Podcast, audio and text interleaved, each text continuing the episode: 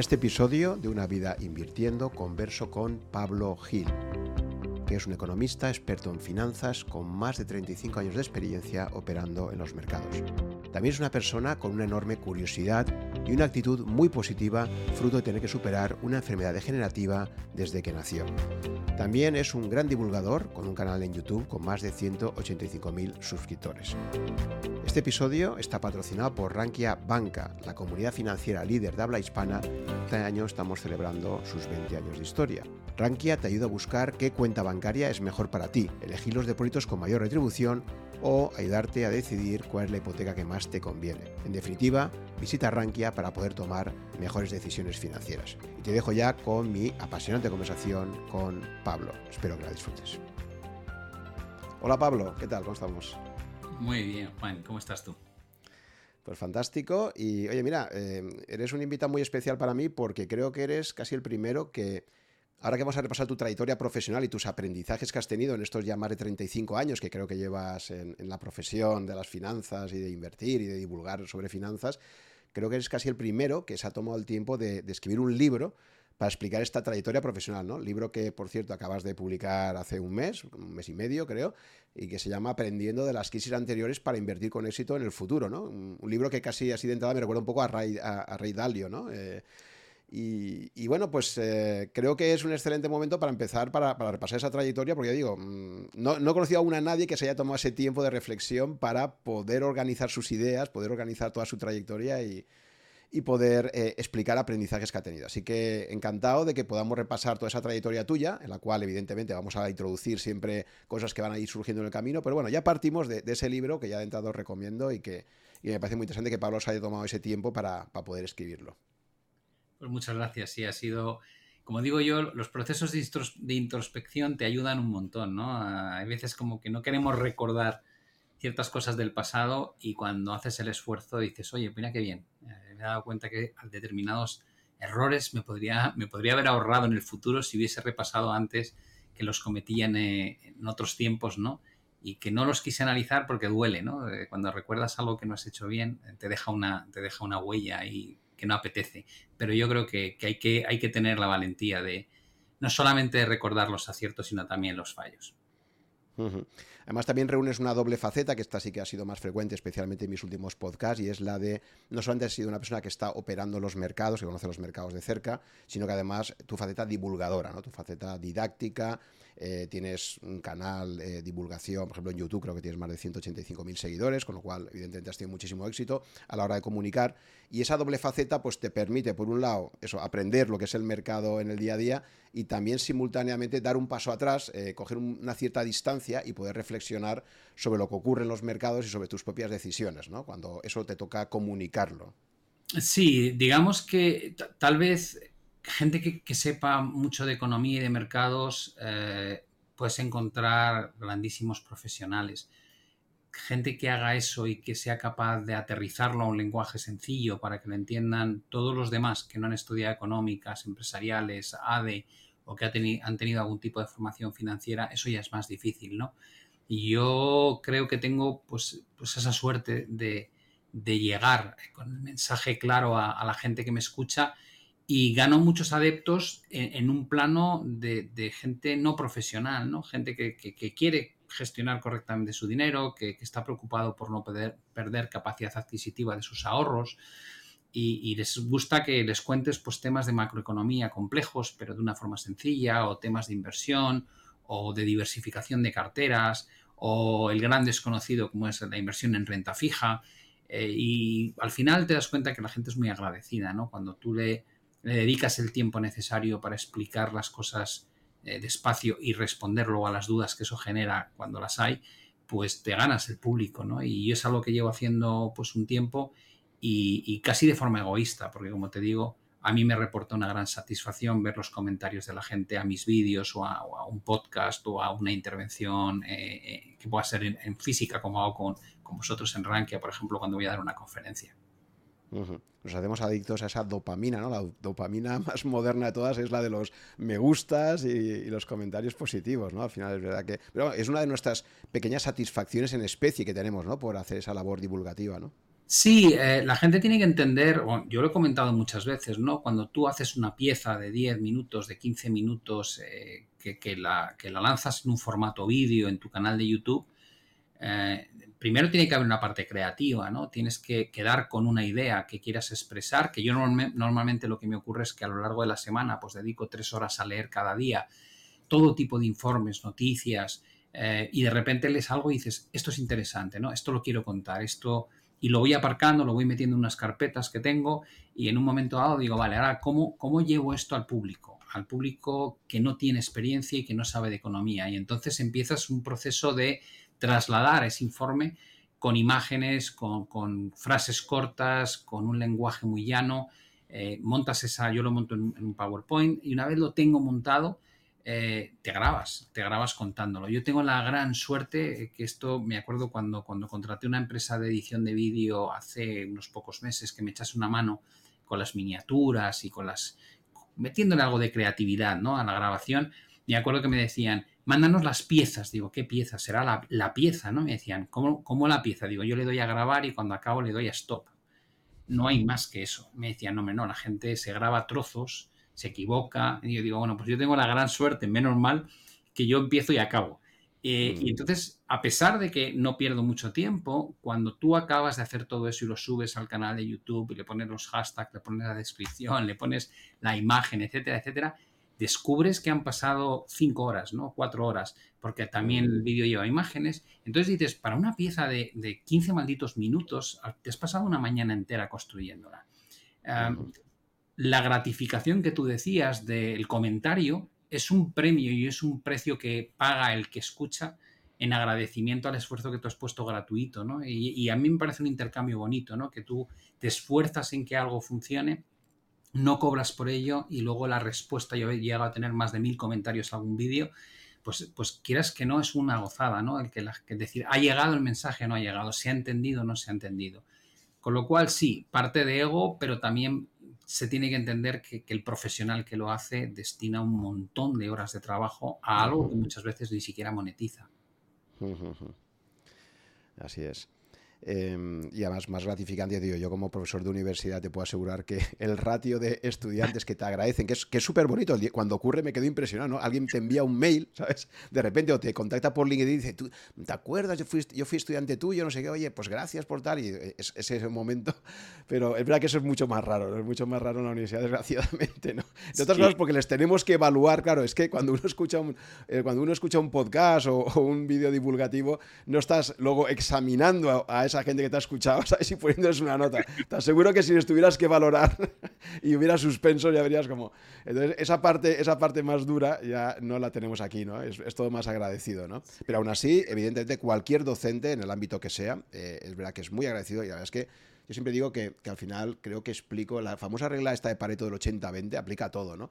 Y, tengo, la, tengo la impresión, no sé si también la has tenido tú cuando has dado clases, etcétera, de que al final, esencialmente, para mí lo, importante es llegar a ese 20% de gente realmente interesada. Porque al final, casi en, cualquier colectivo vas a tener un 20% de gente muy interesada, muy motivada y tal, y un 80% de gente pues, que va simplemente a probar o no sé qué. Y, esa regla aplica a todo, ¿no? Aplica a saber encontrar tu 20% de clientes importantes que te van a dar el negocio, etcétera. Y en el mundo de, de la audiencia universitaria, por ejemplo, pues también pasa, ¿no? sí, lo que una, experiencia parecida. Pero si consigues llegar a, 20 de, de, 100, es un exitazo, ¿no? Yo a veces lo veo y tú publicas, tú puedes tener un canal de 185.000, como es mi caso, y publicas un vídeo, a lo mejor se ve entre 20 y 50 y tantas mil reproducciones, lo cual quiere decir que no llega a todos los suscritos al canal, porque pues, no todas las semanas lo miran. De esos, a lo mejor tienes mil comentarios y dices, ¿qué pasa con los 49.000 restantes? Digo, pues que la gente no participa, no quiere comentar o no le parece que merezca la pena un comentario. Eh, y podrías hacer lo mismo con los likes, ¿no? Y al final, yo mm. entiendo, ese, ese, concepto lo entiendo desde el principio. Digo, ni puedes gustar a todo el mundo, ni el contenido que vas a lanzar va a ser del gusto de todo el mundo en cada momento. Hay gente que tiene una semana que no le da por. Yo tengo, estoy suscrito a muchos canales, pero no consumo recurrentemente esos canales. Cuando tengo un tiempo, entro y lo miro. Eh, me conformo, de verdad. Yo creo que eh, si, consigo que el 80 que no actúa o no interactúa conmigo no sea una crítica feroz de qué poco me ha gustado lo que has hecho, lo que has dicho, qué poco valor ha tenido, eso sí que me dolería, pero si no es eso, simplemente es neutralidad, no te dicen ni, sí ni no, y luego tengo un 20 que de verdad aplaude eh, el trabajo hecho, yo me doy con un canto los dientes. Yo creo que el día que, te das cuenta, porque yo, yo, lo descubrí hace algunos años, el día que te das cuenta de que no puedes contentar a todos, esto es importantísimo, ¿sabes? Porque esta visión naif que tienes inicialmente, ¿no? eso tienes que enfrentarte a una audiencia y decir, oye, pues voy a intentar que todo el mundo salga de aquí contento, motivado. Es que es imposible. Es imposible. Y por definición, precisamente, si tú, por ejemplo, en la universidad, ¿no? Si tú intentas hacer una, una asignatura muy, muy, muy básica, muy sencillita, para que todo el mundo tal, la gente con más eh, inquietudes, se va a aburrir inevitablemente, ¿no? Y, esa gente va a decir, uff, vaya, rollo esto, ¿no? O sea, esto es una cosa que me está contando cuatro trivialidades. Y si haces una cosa mucho más exigente y tal, evidentemente, pues la gente que va más justa o menos motivada, pues te va a decir, es que no me entero de nada, o, en fin, esto es muy complicado. Al final tienes que ser opinionated y elegir un poco, decir, oye, qué es lo que yo quiero aquí al final transmitir. Y va a haber gente que inevitablemente, por ejemplo, incluso en este, este tema de formatos, ¿no? Pues cuando yo empecé a grabar podcast de dos horas me decía, tú estás loco, dos horas de podcast, pero qué locura es esa. Yo dije, mira, yo consumo podcast de dos horas, me gustan, me motivan y voy a hacer el producto que a mí me gustaría escuchar, ¿no? Eh, si hubiera sido más marketingiano, más al final seguir la opinión de todo el mundo, no, pues haz piezas cortitas, 30 minutitos, no sé qué. Y dije, no, quiero hacer el producto que me apetece, ya está. Y luego pues encontraré mi público como todo en la vida, ¿no? Entonces... Ese es un, ese es un punto muy bueno, Juan. Yo, mira, eh, es verdad que al principio yo llevaba muy mal la crítica, ¿no? Es decir, cuando me encontraba alguien que, torpedeaba, ¿no? Mi, trabajo gratuito, yo decía, pero bueno, ¿quién es este tío para torpedearme? Hay un momento en que descubres que es una persona que normalmente quiere atención para empezar, o sea, que lo que está deseando es que le contestes para recibir tu atención. Eh, y a veces me ha pasado que si en lugar de rebatirle mal le rebates bien, eh, acaba plegándose diciéndote, no, no, no pretendía. el tío baja incluso varios, varios niveles la crítica hasta casi decirte, no, si hasta me gusta tu contenido. A mí ha llegado a pasar eso, que es curiosísimo. Pero, pero lo, más interesante, eh, tal vez, de, de, todo es el concepto de dónde te sientes tú más cómodo. O sea, yo me ha pasado que, ya me arranca sonrisas, ¿no? Cuando lo veo me dice, es que tú deberías, digo, no, no, lo, único que sí que tienes que entender es que yo no debería nada, estoy en mi canal, estoy produciendo un contenido gratuito, con lo cual lo que debo hacer es aquello que me hace feliz, aquello que me gusta, aquello que creo que va a aportar valor. Pero soy yo el que decide cuál es el formato, la duración, la temática. Eh, si, no te gusta, no lo consumas. Y si quieres o crees que hay un nicho no explotado, hazlo tú.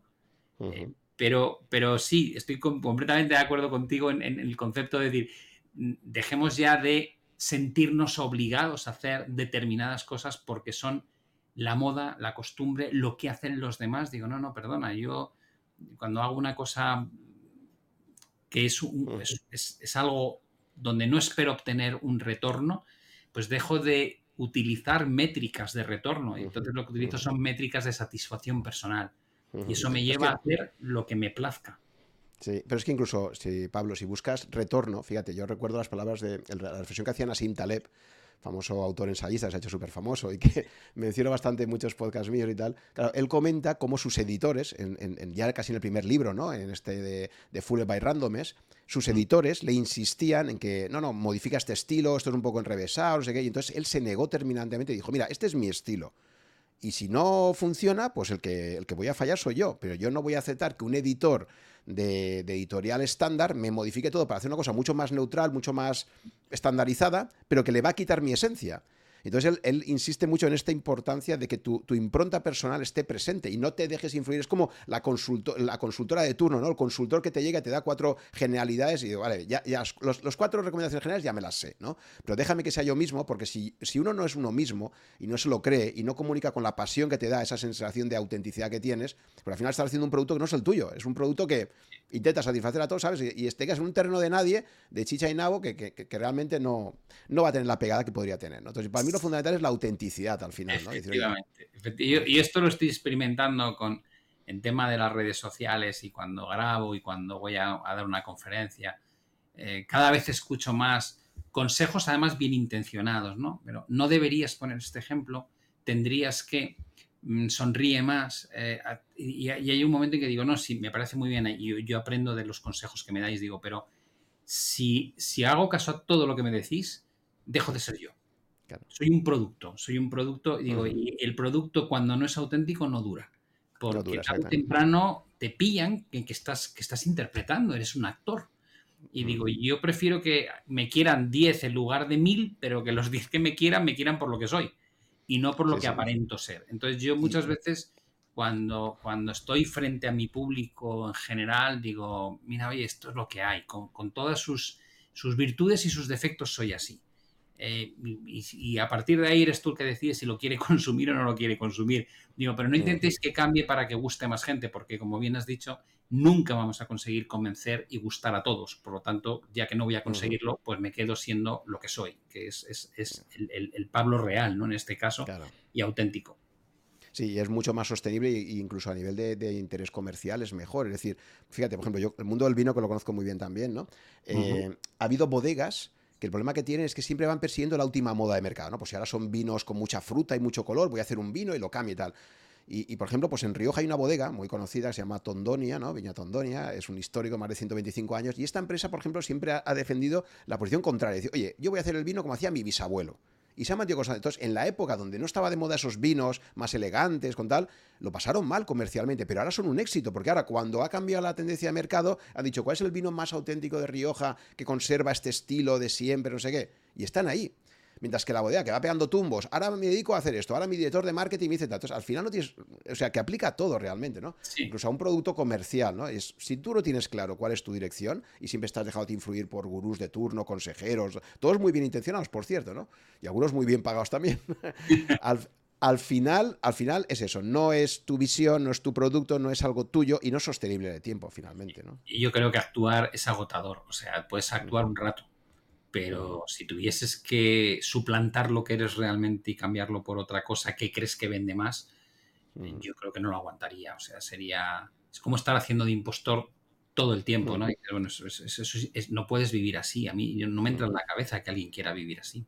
Sí, sí, además piensa que los que comunicamos con un canal de YouTube, por ejemplo, con la imagen y todo, nuestra exposición e implicación emocional es mucho. O sea, tú en un artículo detrás de un artículo escrito, ahí el autor que hay detrás quizás se puede esconder un poco más, ¿no? Pero, pero cuando te pones a comunicar con tu voz, con tu imagen, con todo, es que te estás implicando mucho más, con lo cual eh, emocionalmente va a haber mucha más conexión con tu audiencia, para bien o para mal. O sea, habrá gente que le encantará cómo lo haces y gente que no te podrá aguantar, ¿no? Pero, pero hay una implicación emocional mayor, con lo cual eh, esa artificialidad o ese no ser tú mismo realmente, pues aún se notaría más, ¿no? Que a lo mejor un artículo dice, bueno, esto lo voy a maquillar por aquí, por allá, y, pero, pero es que nosotros como autores estamos mucho más presentes en un producto audiovisual, ¿no? Sí, totalmente. Yo creo que vas mucho más desnudo y yo me creo la frase de vale más eh, una imagen que mil palabras, ¿no? Yo creo que cuando tú estás de cara al público y te ven, te ven, te, te, intuyen si lo que estás diciendo lo dices cómodo o no.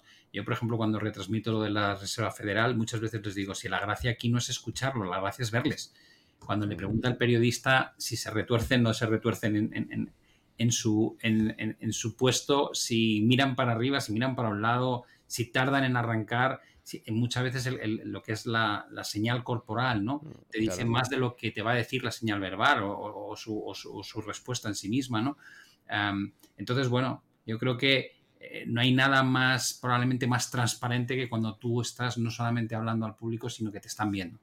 Eh, y ahí creo que, la capacidad de engaño es muy pequeña, ¿no? Al final, al final te pillarían si lo hicieses. Muy bien, pues vamos a pasar ya a tu trayectoria.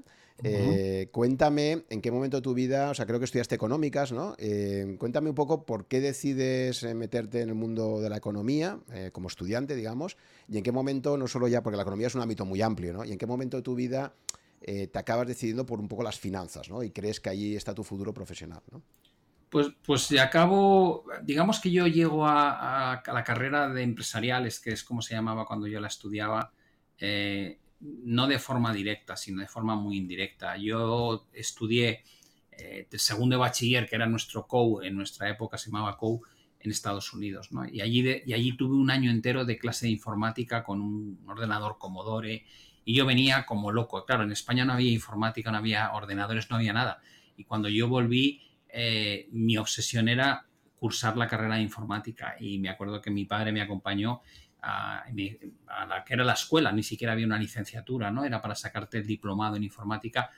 y estaban, estaban hablando de las tarjetas perforadas de la, y yo decía, pero ¿qué dice este tío? De que si COBOL, que si tal. Y digo, pero, pero vamos a ver, no, no, yo digo, yo hablo de, de un Commodore 64 que está manejando y está programando y tal. Y me decían, no, no, aquí hay un laboratorio al que vamos pues una hora a la semana, donde hay algunos ordenadores y ahí sí se pueden hacer algunas cosas. Y bueno, fue un desengaño total, ¿no? Y absoluto. Entonces yo no estudié informática probablemente porque no había la opción de estudiar informática como a mí me gusta, hubiese gustado que fuese cuando yo volví en el año 84, 80, era 85 exactamente.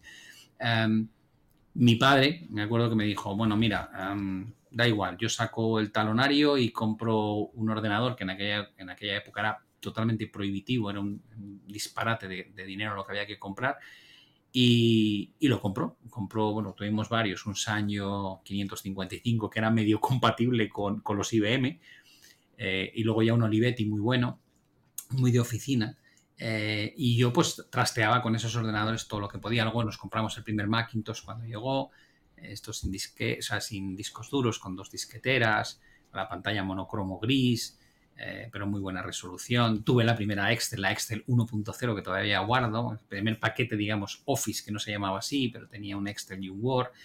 Eh, la gente que aquí manejaba ordenadores te decía, pero, pero ¿cómo vas a poder cambiar tú la letra y que se vea en la pantalla? Porque en los otros ordenadores MS2 tú metías como un, Alt algo y eso dejaba un, una señal antes del comienzo del texto y otra señal al final del texto y luego al imprimirlo eso modificaba eh, la forma, ¿no? Si era negrita o era un tamaño más grande, etcétera. Pero en, en, en, Macintosh ya se veía en pantalla y entonces no me daban, no daban crédito. Decían, no, nada puede ser, te lo estás inventando.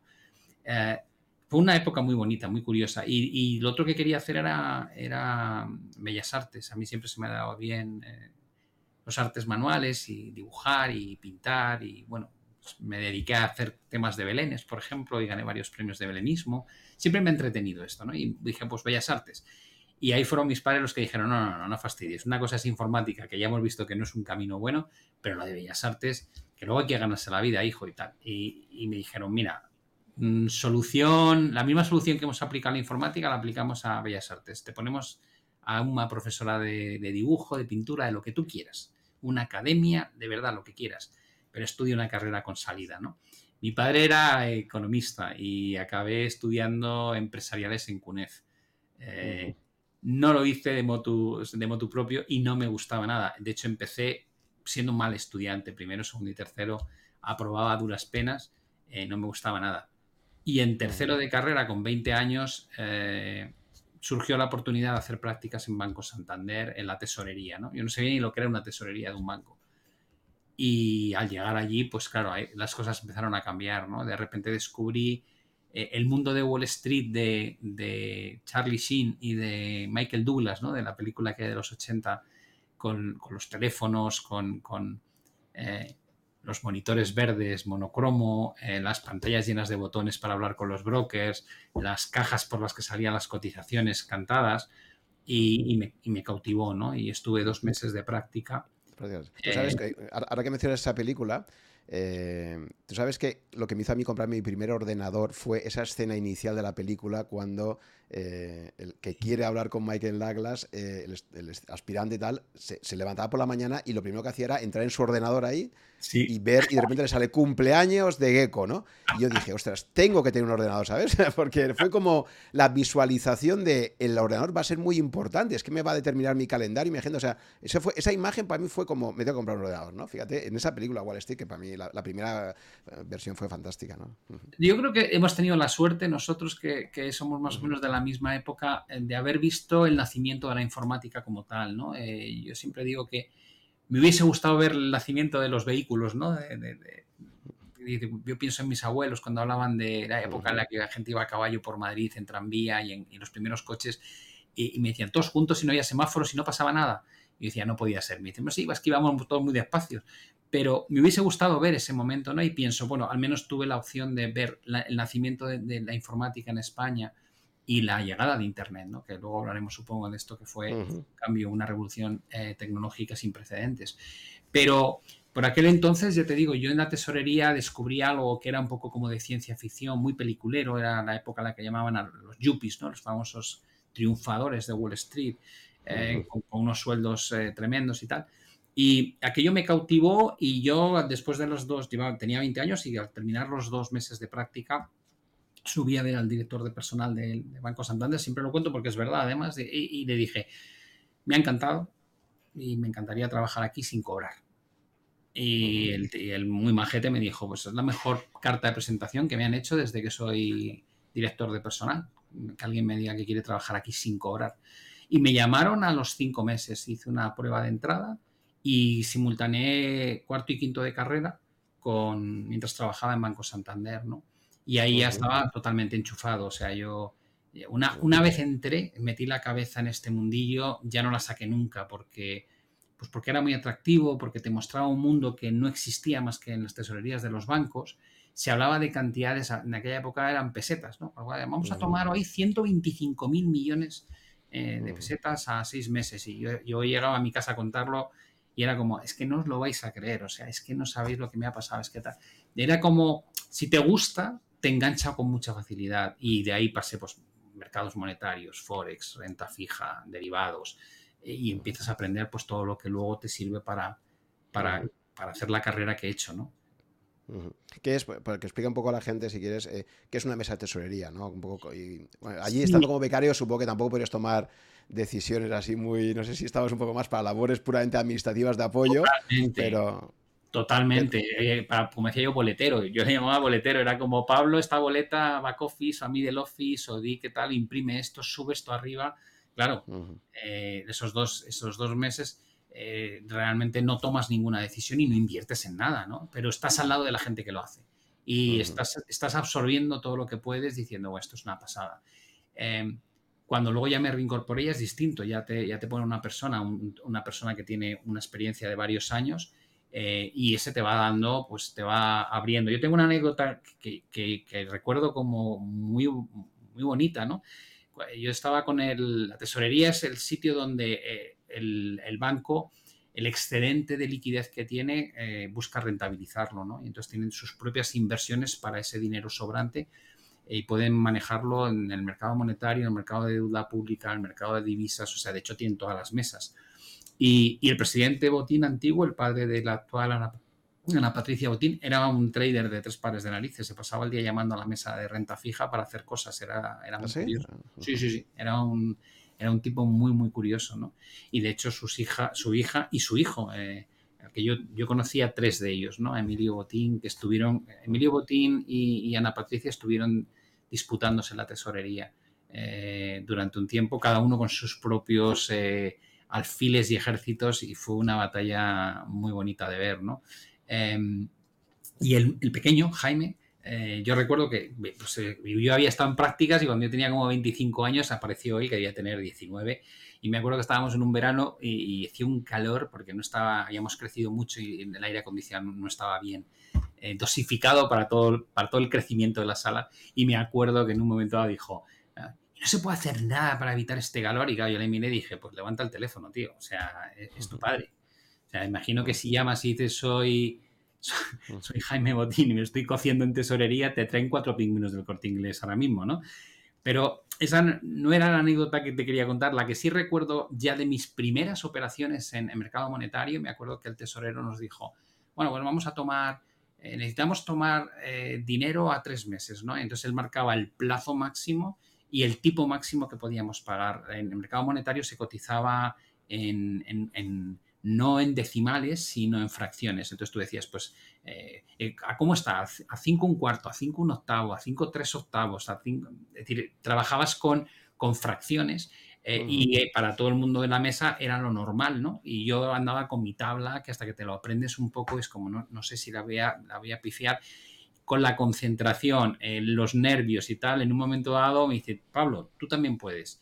Y entonces yo me acuerdo que una de estas hice un par de operaciones, en una de ellas pincho a un broker que se llamaba Gesmosa y se pone el, jefe de Gesmosa y me dice, oye, que tengo, tengo, mil, tengo mil kilos aquí a tres cuartos, ¿te vale? Y justo cuando yo voy a decir sí, oigo que el tesorero dice, ya no más. Pero yo había dicho sí a la vez, ¿no? Y digo, sí, ya no más. Y entonces el otro me dice, pásame los datos, tal, y, y yo le cuelgo. O sea, pincho el botón y le doy a colgar. Eh, y, entonces, claro, vuelve a llamar, se, ve que parpadea la luz, ¿no? Eh, la pincho y la vuelvo a colgar. Y, y, a todo esto el tesorero, que era un personaje que iba con gafas de sol en una sala que estaba muy oscura, o sea, intimidaba, recuento, tal cual, ¿cómo vamos? Que me, que me hagáis caso, además era como muy autoridad, que me hagáis caso, leche, tal. Y el otro llamando y tal, y yo, yo pinchando y colgando, pinchando y colgando. Y el que estaba mirando me miraba diciendo, ¿qué haces? Y yo, calla, calla. Y en un momento dado, escucho que dice el tesorero, dile al de Gesmosa que deje de dar por saco. Y entonces el jefe de mesa pincha al de Gesmosa y claro, al de Gesmosa le dice, oye, yo he cerrado mil kilos con Pablo al precio este y, y, es que no me está dando los datos, ¿no? Y me mira así desde la, desde la cabecera de la mesa como diciendo, te la vas a cargar. Y, fue, fue una chorrada, porque evidentemente daba igual, se habían tomado 38.000 que tomar 39.000. Evidentemente era una chorrada, pero sí me decía, no le puedes dejar colgado, tío. Si tú has cerrado una operación, esto está grabado, tú no puedes, se tienes que ser... Eh". Y ahí empiezas a, a, descubrir pues una parte del negocio, ¿no? Tan importante como es que las conversaciones se graban, que tú lo que, lo que acuerdas tienes que cumplirlo sí o sí, que tienes que comunicar, que lo peor que puedes hacer, y fue la lección más importante que aprendí, es si te equivocas, aflora la, la equivocación en el mismo momento en que ocurre.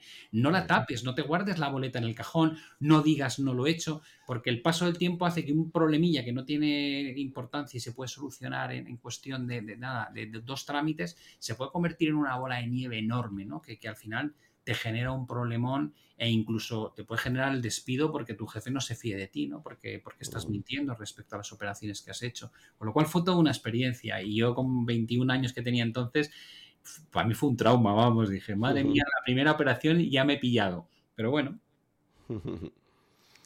Vale, entonces finalizas ya, sigues con esas, o sea, eh, compaginaste tu final de, titulación con, con, las prácticas en el Santander, luego ya pasas a, a esas labores de, hacer prácticas ya de, una forma más consolidada, ¿no? En el Santander, ¿sigues allí?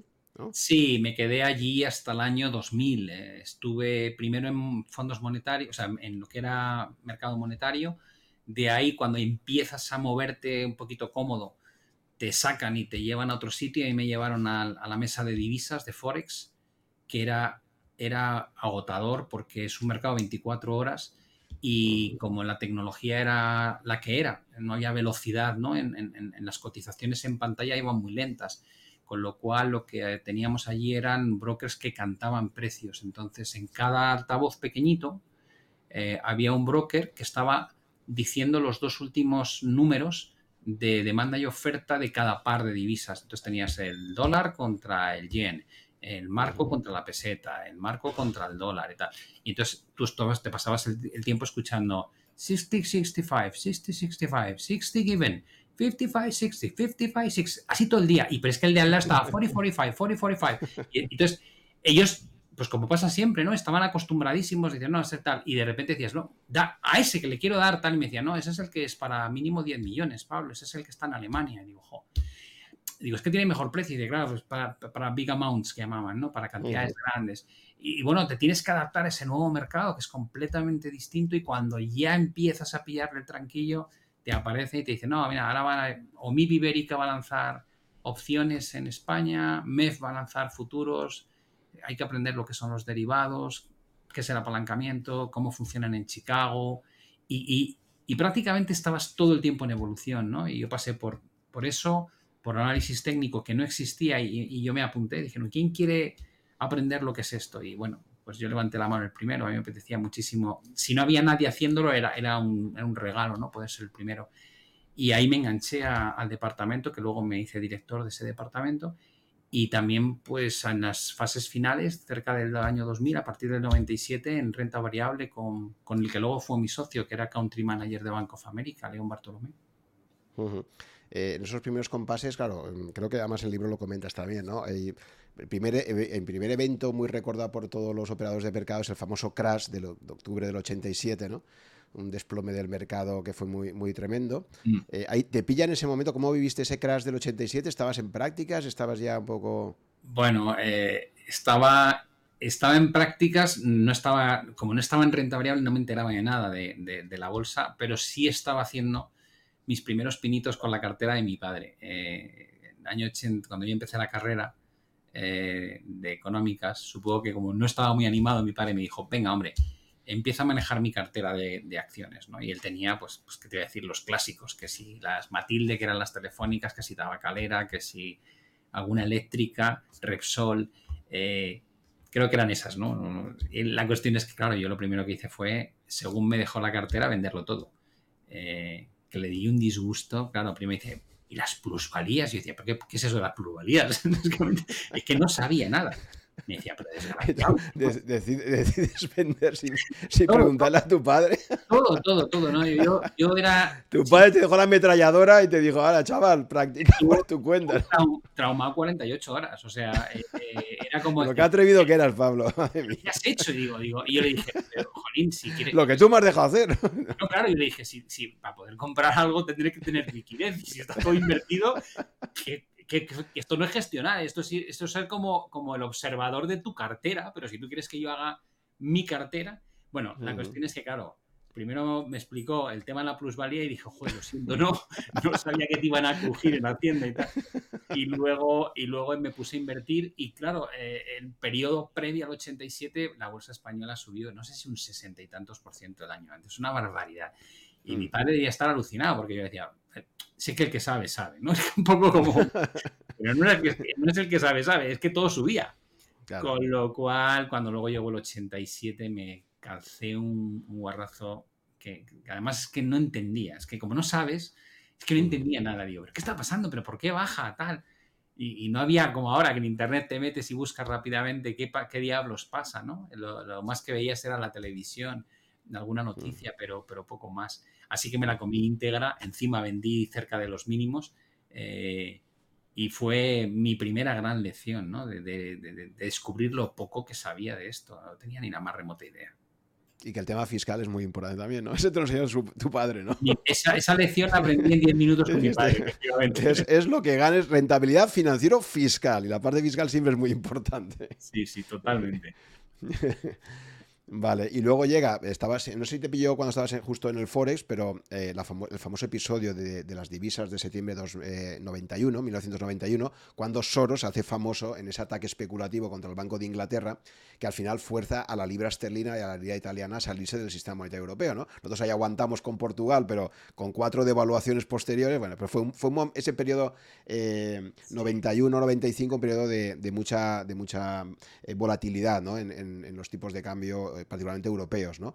Eh, no sé si, ¿cómo viviste un poco? Eh, no sé si estabas en ese momento ya en la mesa de Forex o ya habías cambiado, pero... Sí, no, ahí estaba en Forex y fue precioso porque era como un cambio de realidad, ¿no? A mí, yo claro, llevaba poco tiempo en Forex, con lo cual me explicaban, no, las bandas, no, es que Banco España defiende la banda inferior, es que cuando llega aquí compra y tal. Y e, ellos tenían un poco la sensación, claro, es lo que habían mamado también, de, no, no, aquí no puedes vender, hombre, estás en la banda de abajo era como, ¿qué haces? ¿Estás loco? Eh, el Banco de España no va a dejar que esto pase de aquí. y, como está el marco aquí, te, hacían, te, explicaban toda la, triangulación, ¿no? Y decías, ya. Eh, entonces este tío, ¿por qué está? Dice, este, este, está zumbado. El Soros está zumbado, hombre. Está zumbado. Se va a pegar una... Se pensaba que iba a perder muchísimo dinero, ¿no? Porque no era comprensible que dos tíos particulares, por muy, por muy buenos que fuesen en un hedge fund, pudiesen echarle un pulso al Banco de Inglaterra y ganarles. Eh, era algo que era inaudito en sí mismo. Em, y cuando pasa, se te rompen los esquemas completamente y dices, ¡guau! Eh, ¿Y ahora qué? Y entonces todo el mundo era como el gran debate, ¿y ahora qué? Si eso pregunto yo, ¿y ahora qué? ¿Qué va a pasar? Eh, ¿Se ha acabado el sistema de bandas? veíamos las devaluaciones, como dices tú, que se producían en la peseta, ¿no? Varias consecutivas y tal pero era un momento impresionante. De todas formas, en, Forex yo sí recuerdo que eh, las intervenciones de los bancos centrales, por eso yo ahora me río mucho cuando hablamos de la Fed o del BCE, digo, vamos a ver, la Fed y el BCE son eh, unas señoritas que van con pompones, eh, que van preanunciando con un año de antelación sus intenciones, que te ponen cuando te caes algodones debajo del culo para que no te hagas daño.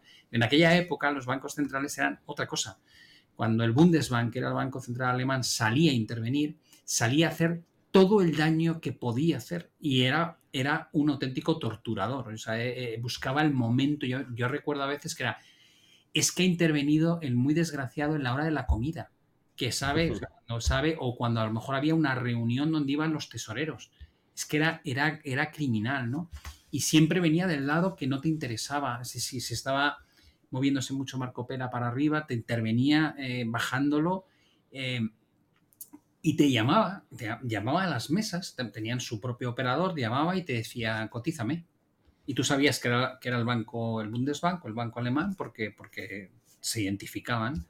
¿Así? ¿Ah, Ah, pensaba, Que iban a través, pensaba que iban a través de intermediarios, porque esto es como cuando Amancio Ortega. Si, Amancio Ortega va a comprar una parcela, nunca va a decir que es Amancio Ortega. Vale, sí, intermediario, pero siempre en España era hispano, era siempre el mismo. O sea, que es que era como ¿Ah, decir. O, sea, o sea, que ya lo teníais pillado un poco, ¿no? Eh, o sea, era con nombre y apellido. Era como decir, va, viene este tío y como mucho tardabas. Eh, o sea, para que te hagas una idea, el proceso era: te llamaban, te pedían precio, cotizabas y te endiñaba una cantidad enorme, ¿no? Era como, además solían decir, para Big Amount, que normalmente es más de 10 millones, ¿no? Entonces decías, vale, eh, cotizabas y te decía, tuyos. Y según pasaba eso, te decía, ¿cómo sigues? Y en ese momento ya estaba dando al botón de mute el, jefe de mesa diciendo, me está endiñando el, el Bundesbank, dale, dale. Porque lo que tú dices, vete vendiendo tú de todo lo que te va a colocar él a ti, porque es la intervención funciona en eso. Yo te enchufo a ti, tú se lo enchufas a otros y cuando te quieres dar cuenta, pues hemos inyectado una, ventas por valor de tanto. Eh, y entonces yo recuerdo la reacción de pánico en, la, mesa y luego el recuento de cadáveres, ¿no? Dice, ah, ¿cómo te ha dado tal precio? ¿Cómo habéis soltado? nos ha metido, qué, qué desgraciado, nos ha costado la broma tanto. Eh, bueno, eh, era un arte el, que no te, el que no te costase demasiado, pero por ejemplo en España con el tema de tipos, cuando hispano se movía, eh, cuando antes de la subasta de, tipos de interés y de hispano se movía una hora antes o media hora antes, ya era cantado. ¡Van a bajar, van a bajar! ¿Cómo sabes? Joder, porque ha venido este tío dándonos. Y digo, y, y me dice, esta es la mano derecha del otro, o sea, olvídate. Este lo sabe media hora antes. O sea, el tráfico de influencias, por desgracia, siempre ha existido.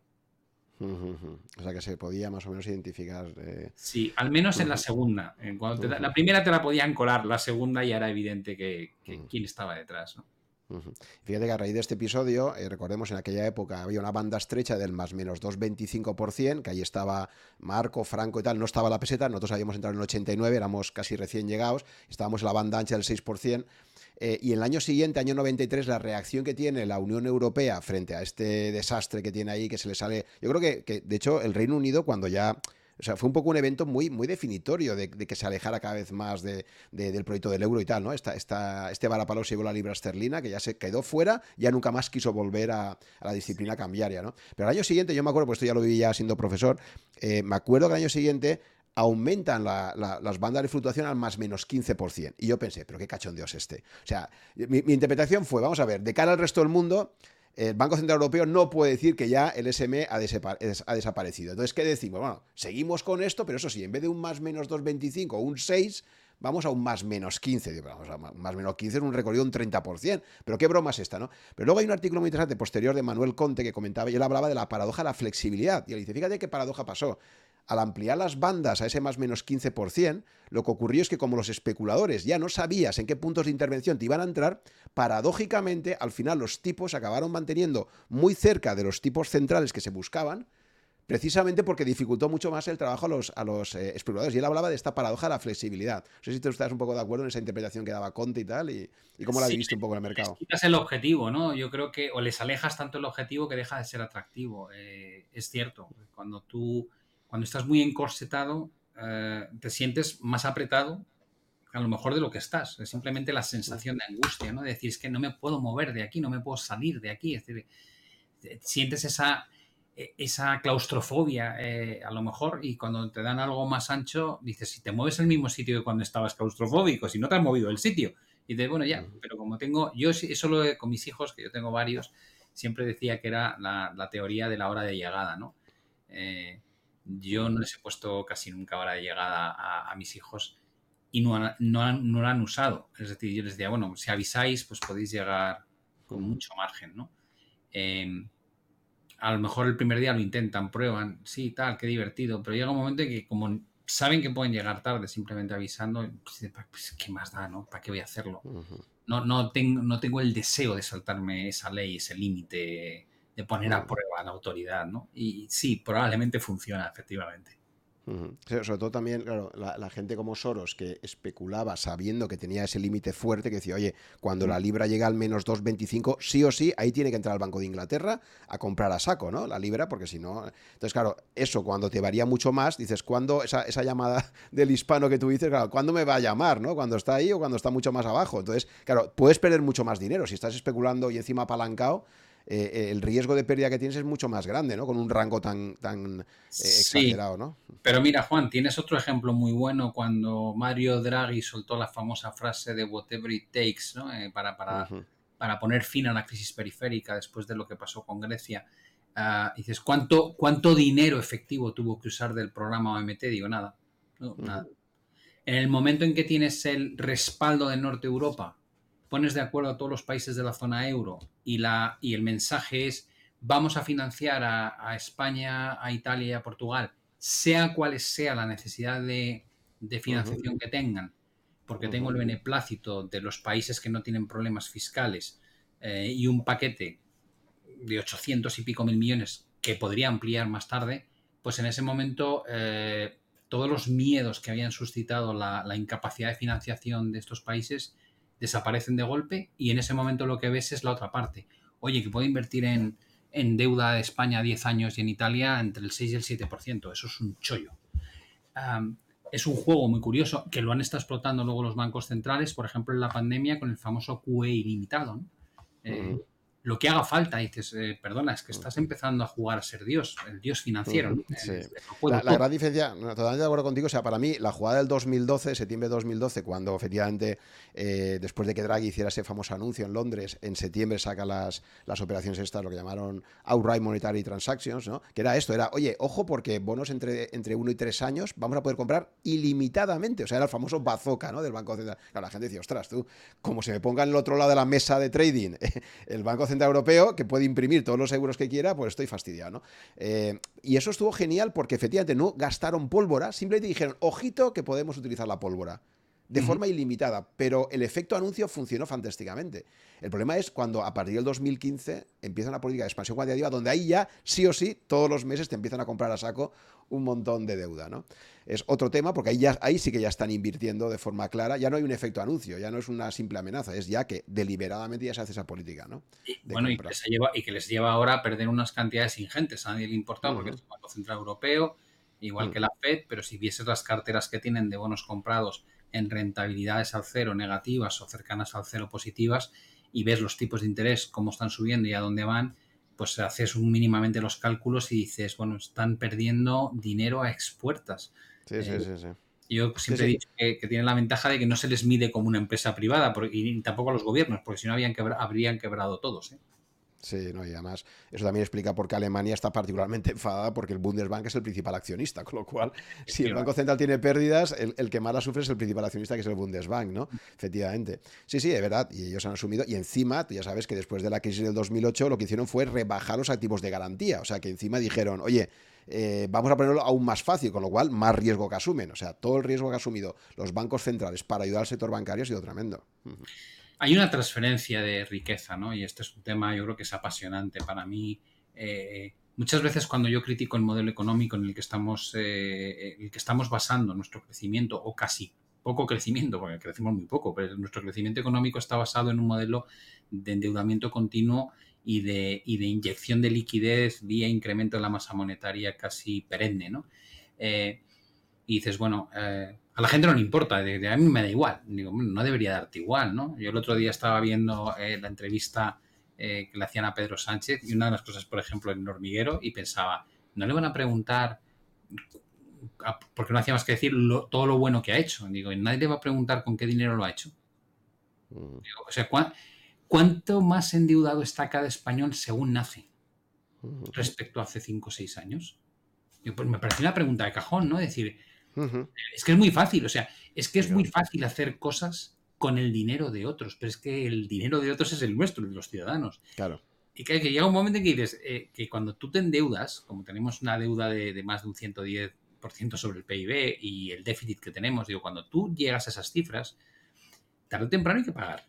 Y, hay dos opciones. O creces muchísimo con los mismos impuestos, cosa que no va a ser factible porque lo que has hecho es traerte bienestar futuro al presente a través de ese mecanismo de endeudamiento, con lo cual no vas a crecer más.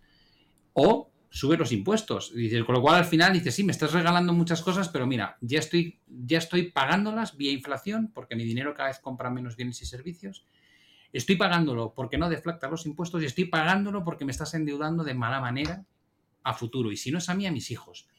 Y, cuando veo esa dicotomía entre, entre cómo se presentan los, los hitos positivos, ¿no? los propios bancos centrales también lo hacen, y los gobiernos del mundo entero lo hacen, y dices, pero ¿por qué ocultas la otra parte? Cuéntales, cuéntale a la población realmente el coste que tiene las soluciones que implementáis, porque son, es un coste carísimo eh, en, bienestar, ¿no? Y nuestro modelo económico, yo creo, está, está dañado mortalmente, porque vamos por una carretera eh, que va hacia, hacia un acantilado y nadie quiere girarse porque el coste político de, en el corto plazo es abismal, ¿no? Entonces dices, bueno, es que yo no puedo contarle esto a la sociedad, o sea, me, me, cruje.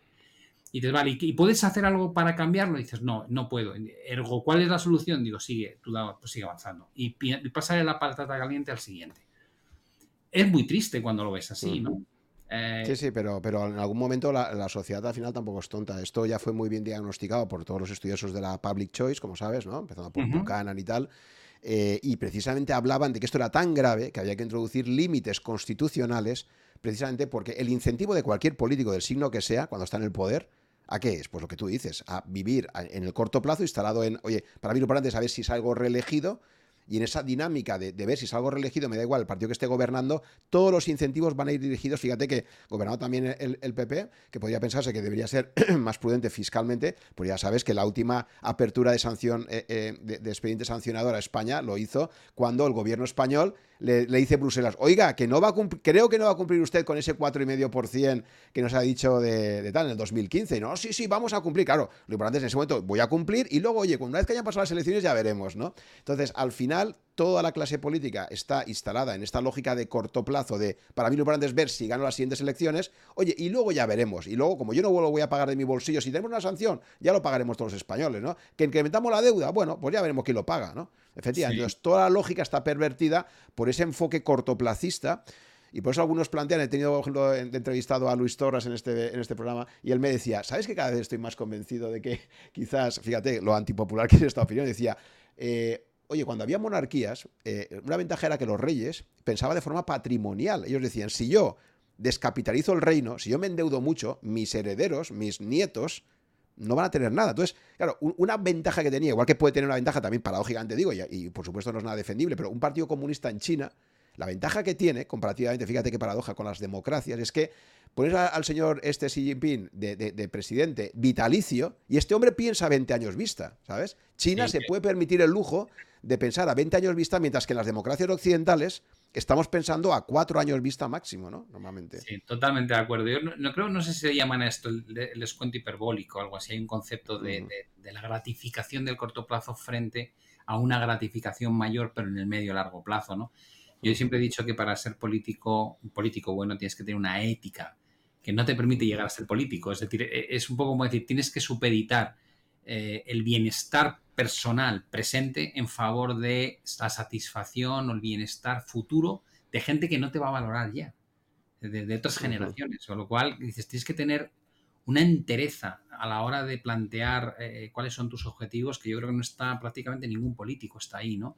Ni en España ni en ningún lado.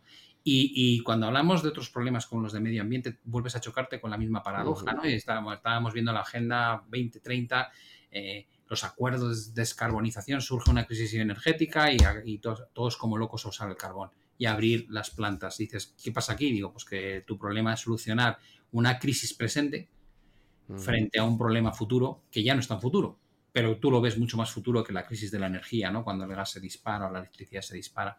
Nos, llevamos, siempre nos dejamos llevar por eh, la solución de aquello que tenemos más cerca, ¿no? Eh, eso es lo, ese es el problema que quieres lo otro ya, ya lidiarás con ello, ¿no? Ya, ¿Para que me Entonces, bueno, tenemos con esa tendencia, como, como decíamos, pues cualquier político debería estar limitado, pero mira, en Estados Unidos ponen constitucionalmente un, techo de deuda y cada vez que lo alcanzan lo que hacen es negociar pues cesiones entre demócratas y republicanos para ampliar en otro tanto, para que dé otros dos, cuatro años más y cuando llegan vuelven a ampliarlo. Con lo cual dices, pues vaya, vaya techo de deuda que tienes, ¿no? Que es un techo que llevas ampliando 60 y tantas veces ya. Eh, no es un techo, simplemente es, pues, es un límite que te obliga a sentarte con tu contrapartida y acordar cuánto más lo amplías. Y en el caso europeo, fíjate que ha pasado un poco lo mismo. Se fijó todo el pacto de estabilidad y crecimiento, el 3%, regla sacrosanta, y el que lo incumpla, una sanción que te vas a enterar y no sé qué. Empiezan incumpliendo, entre otros, Alemania y Francia, 2002, ¿y qué pasa? No hay sanciones, y a partir de ahí, claro, los demás, pues eso, oye, a este lo hace mal y no le sanciona, pues yo también voy a aparcar en prohibido, ¿no? y hasta la última. Y luego ya 2016 también España, este incumplimiento, apertura del expediente sancionador, no sé qué. Ahora no, ahora vamos ya en serio con el plan de estabilidad. Y al final de todo, ¿qué ocurre? Pues que no, te lo perdonamos porque tal, o sea, entonces, claro, yo no sé, eh, eh, teníamos, no era un 60% de deuda sobre el PIB cuando firmamos Maastricht. Eh. Sí, esa era la regla que había, esa fue la única que se permitió, porque claro, fíjate que Bélgica e Italia cuando entran ya tenían más de un 100%, ¿sabes? Entonces dijeron, esta, esta, regla, países fundadores como Bélgica o Italia no la cumplen ni de coña, ¿no? Entonces ahí, ahí relajaron eso, pero sí que es verdad que, que lo que pusieron al final fue decir, bueno, oye, reduce un poquito tu stock de deuda sobre el PIB, ¿vale? Pero, ah, pero, pero fue la única regla que relajaron. Pero sí, teóricamente era eso, un 60%. Pues fíjate dónde estamos todos ahora, ¿no? Duplicado. Y fíjate también, claro, y fíjate también los países como Alemania, que han hecho esa política, sobre todo con la señora Merkel ahí, de contención, contención, contención, están ahí en un 70 y tantos por ciento de deuda y ven como los demás, esto es un cachondeo. Al final dicen, vamos a ver, compartimos una moneda, nosotros intentamos seguir las reglas de juego y aquí estáis, vamos, como si no hubiera mañana, ¿no? Sí, yo creo que Alemania además ya no solamente es que juego, juego con reglas distintas, es que encima cuando hay una crisis me toca poner, es el que más, más dinero pone para solventar el problema de los que han sido menos austeros, ¿no? Eh, lo cual ya es todavía más sangrante. Pero sí, yo creo que no, no, ah, tal vez Japón, yo siempre hablo del término japonización, ¿no? Que, no es que exista como tal, pero te da una idea de hacia dónde vamos. Digo, Japón ha endeudado hasta un 260 y tantos por ciento su economía respecto al PIB. Y bueno, pues mira, es una economía que tiene cada tres años de media, creo que cada tres años desde hace 20 años tiene una recesión y, normalmente están más en el lado de la lucha contra la deflación que contra la inflación, aunque ahora tengan cotas del 3,2%. Y no se atreven a levantar los tipos de interés del menos 0,10 y el control de la curva de tipos porque es una economía que está completamente dependiente de estímulos rampantes del Banco Central y estímulos fiscales del gobierno y, hay intervenciones en todo, en, deuda, en, bolsa y en, y en divisa. O sea, es que es alucinante. Y a pesar de que vemos cuál es el futuro si seguimos por este camino, pues da la sensación de que no hay una alternativa o nadie quiere pagar el coste de una alternativa diferente en favor de un recorrido más benévolo y más con, mayor potencial en el futuro. Yo no lo veo en ningún sitio, me parece, me parece alucinante. Porque el coste personal, lo que decíamos antes, a nivel político, eh, la persona que tenga que asumir ese rol de decir la verdad sabe que va a ser, o sea, es como me voy a sacrificar para, para el bien común, ¿no? Que imagínate un Churchill, lo que le pasó a Churchill, ¿no? Que para mí es tremendo. O sea, el tío que consigue que el Reino Unido aguante ahí, que al final tal, y al final de todo llegan las elecciones del 45 y no le religen a él, ¿no? Y decía, joder, qué desagradecida es la gente, ¿no? O sea, es increíble el tío que ha estado ahí aguantando y luego, pues, hay, oye, hay un cambio, la gente quiere tal, o sea, y lo decía un poco en términos de gratificación, ¿no? O sea, pues fíjate, eso para mí es también, o sea, los políticos que más valor han aportado y luego incluso cómo las urnas les pueden acabar tumbando, ¿no? Totalmente, sí, bueno, y tienes al Paul Walker, ¿no? Que la gente, no, el, animal, tal, el animal, si es que tenía la inflación al 15%, pues si fue, es que, es que... Eh, ya estabais muy mal cuando este tío llega ahí. Es, dice, metió la economía en dos recesiones. Digo, bienvenidas pues en esas dos recesiones para poder evitar eh, esa espiral en la que estabas metido, que recordaba casi a los países de Sudamérica, ¿no? Los que han tenido hiperinflación. Digo, digo yo no sé, hay veces... o sea, el, médico que decide decir, hay que amputar porque la gangrena va a matar al enfermo, ¿no? Y, de, repente, no, es que le cortó la pierna. Digo, no, le salvó la vida. Claro. Eh, eh, es, depende de cómo lo quieras ver. Eh, tú lo vendes como, como le cortó la pierna, pero realmente lo que me estás contando es que de no haberle cortado la pierna, el, daño habría sido infinitamente mayor. Sí, sí, sí, sí. Genial. Pues volvamos un poco a tu trayectoria, Pablo, si te parece. Entonces ya estábamos en los 90, habíamos hablado de la crisis de deuda, tenemos ya luego la llegada del euro. Cuéntame en tu, en tu trayectoria personal, profesional, eh, un poco cuáles son los grandes cambios que tienes ahí en tu vida, ¿no? Eh, ¿Y por qué, tomas esas decisiones, ¿no? De ir cambiando a otras entidades y tal, ¿no? Bueno, yo, no, yo seguí en Banco Santander todavía. cuando, cuando nos dicen que para el año 93 va a salir el mercado de derivados eh, de la mano de MEF, eh, el Banco Santander decide mandar a un equipo de directivos al Chicago Board of Trade para entender la dimensión del mercado de derivados, cómo funciona, cómo se valoran. Y a la vuelta, eh, pues algunos de los, de los comentarios son, oye, mira, ha estado genial lo que hemos visto, pero hemos descubierto que al lado de cada trader en la sala hay un tío con gráficos. hay que enterarse qué es esto, porque hay, no, decía, pero gráficos de qué? Pues eso, pues gráficos de la evolución de las cotizaciones y tal. Y entonces, bueno, pues el tesorero dice, ¿quién, quiere encargarse de esto? Y claro, yo dije, bueno, esto es mía. Yo. Y, nada, me, mandaron a Londres a, mirar a ver qué había allí. Luego me mandaron a Estados Unidos, me fui a un congreso en Las Vegas eh, de análisis técnico. Yo era como, bienvenido Mr. Marshall, o sea, era, parecía el paleto que iba allí y de repente cuando yo volvía y les explicaba, digo, había 1.600 personas. Me decían, ¿dónde? ¿En el hotel? no, en el hotel no, tío. En, el Congreso había 1.600 asistentes. Me decían, ¿qué dices, tío? Y había de todo. Había gente que hablaba de, modelos que llaman black boxes, ¿no? Cajas negras, que eran los modelos algorítmicos. Eh, que ya, ya, había gente implementando eso con ordenadores. Eh, hay gente que, que vende un compás para hacer cálculos de una cosa que se llama Fibonacci o sea, era, era, alucinante.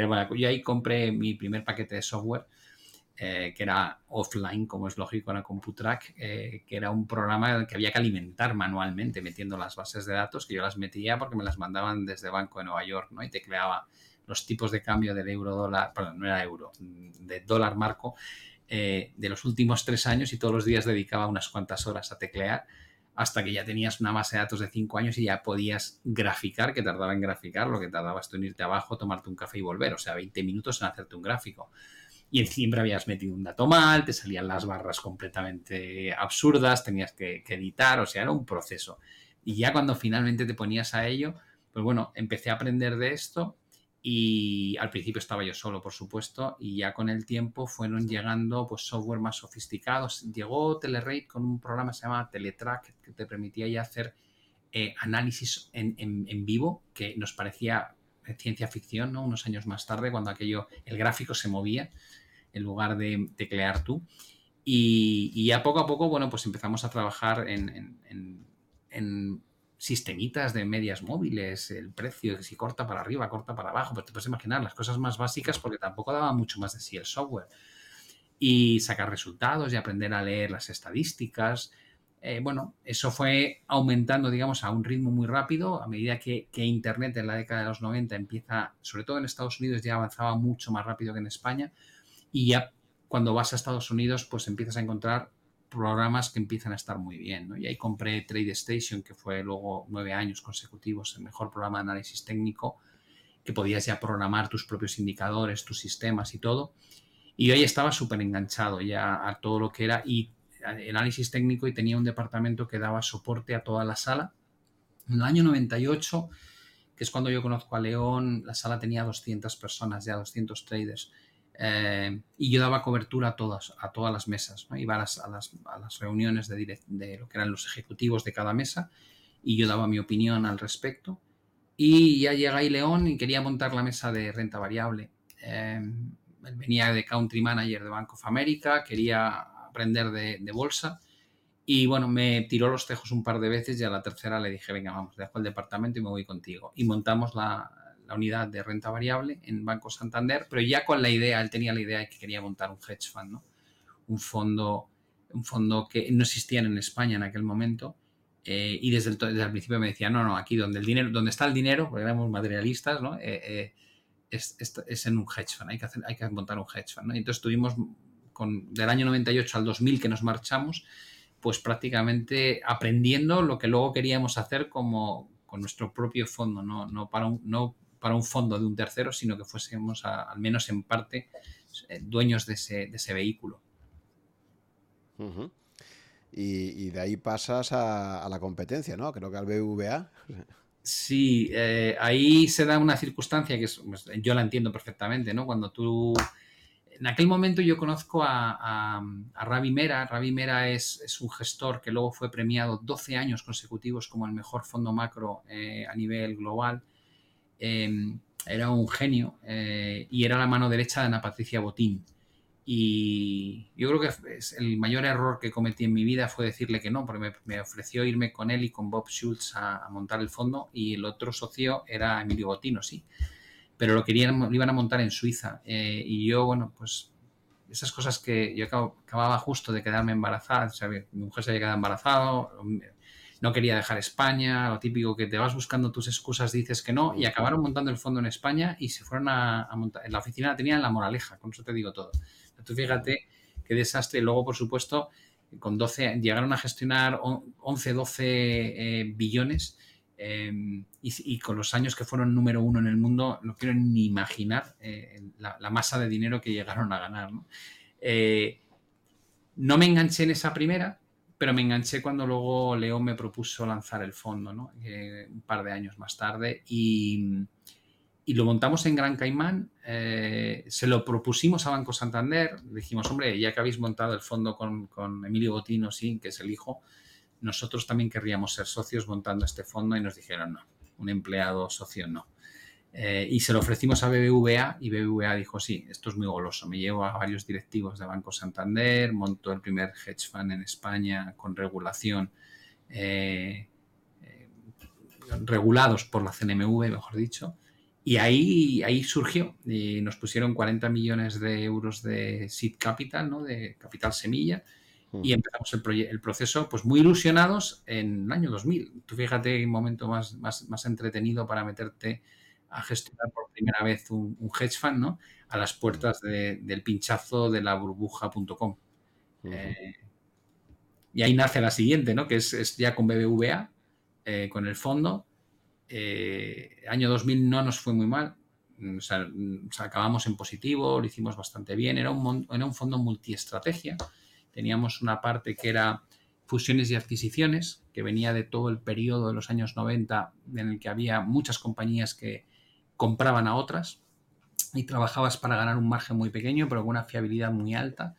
Eh, teníamos también una mesa de un experto, porque no éramos mesa, éramos, éramos cuatro zumbaos y un pobre hombre que hacía la parte de middle office y back office. Acabamos siendo dos gestores y, y 15 personas eh, que hacían el resto. Tú fíjate el reparto de fuerzas, o sea, no teníamos ni idea de dónde nos estábamos metiendo, ¿no?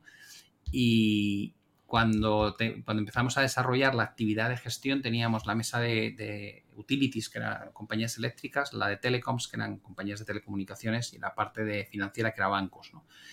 Cuando saltó el atentado del 11 de septiembre de 2001, pues todas las operaciones de Money se fueron de fusiones y adquisiciones se fueron al garete, ¿no? Había una letra pequeña que decía que en esos casos se podían echar atrás las operaciones y las pérdidas fueron monumentales, ¿no? Y ahí tuvimos que reestructurar completamente el modelo de negocio, de, abandonamos la parte de money, nos concentramos en, esos tres sectores y acabamos solamente siendo un fondo financiero que invertía en unas 60 compañías, de las cuales el 50, 49 eran europeas, el resto estadounidenses. Y lo hacíamos eh, con un enfoque market neutral, que es compras una compañía y vendes otra. En lugar de tener exposición direccional al mercado, la pregunta es, ¿qué lo va a hacer mejor? ¿Goldman Sachs o JP Morgan? Eh, ¿Morgan Stanley o Wells Fargo? ¿BBVA o Santander? Entonces comprabas y vendías en el mismo importe nominal eh, uno y otro valor y te llevabas el retorno de diferencia. ¿no? Si uno subía 10 y el otro subía un 8, pues ganabas un 2 si habías acertado con el que subía más. Mm. Eh, si, el que comprabas bajaba un 2, pero el que vendías bajaba un 5, pues ganabas un 3. con lo cual en 2008, que fue el año terrorífico ¿no? de, para, la bolsa y tal. Nosotros acabamos un cuatro y pico arriba y solamente gestionábamos un sector que había perdido un 90%. Y ahí fue pues uno de, uno de los momentos más, más bonitos que vivimos, ¿no? Pero 2001 fue uno de los momentos más duros que yo recuerdo.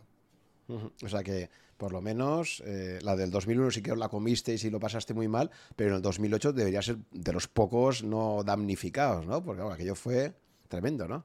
Bueno, fue, vamos a ver, el resultado, yo como suelo decir, el resultado no muestra el proceso. ¿eh? Eh, tú puedes cruzar la meta en una maratón y dices, jo, qué tío. Y dices, no, no, pero recorre kilómetro a kilómetro con el tío la maratón. Que, que yo en 2008 perdí la mitad del pelo que me queda y, me salieron todas las canas. Y yo me acuerdo épocas de no dormir, o sea, de, bueno, mejor dicho, sí dormía, porque me, me, metía en la cama a las 11 reventado con la tensión que padecía, dormía, pero a las 4 y media, 5 de la mañana abría los ojos y ya no había manera humana de volver a conciliar el sueño. sueño. Y yo me acuerdo que había veces que me iba a la oficina y me decían, pero ¿qué haces yéndote a la oficina a las 6 menos cuarto de la mañana? Digo, pues para estar comiéndome las uñas en la cama, pues prefiero estar aquí viendo la sesión asiática. Eh, ¿Por qué vives cosas que no te parecen posible que ocurran, ¿no? Cuando alguien te dice lo de, ah, hemos visto la quiebra de tres bancos, ¿no? dices, pero es que en aquel momento no es que quebrasen tres bancos, es que desde el 2006 a, 2014 quebraron 492 entidades financieras. Eh, la conversación habitual con nuestros clientes, que no eran particulares, sino institucionales y profesionales, era cuál es el próximo que va a quebrar. Eh, oye, ¿qué hago? Eh, si abro una cuenta eh, en VS y una caja de seguridad en Suiza, si el banco quiebra, ¿tengo acceso a mi caja de seguridad o no? ¿Qué pasa si me llevo el dinero a Dublín? Oye, podríamos, o sea, esta era la conversación que teníamos porque presentábamos a banca privada y banca patrimonial, que es gente que tenía mucho dinero. Eh, nosotros cuando estábamos en la sala en reuniones, la pregunta que nos hacíamos es, ¿va a colapsar el sistema financiero? Porque es un sistema basado en la confianza, como bien sabes, que no tiene un respaldo real, que tienes que, el dinero efectivo que hay creado en el mundo es una ínfima parte del que contablemente contamos todos que tenemos y cuando empiezan a caer los bancos dices, oye, es que si la gente se va a querer retirar el dinero, tienes un corralito global. Eh, esto es muy serio, ¿no?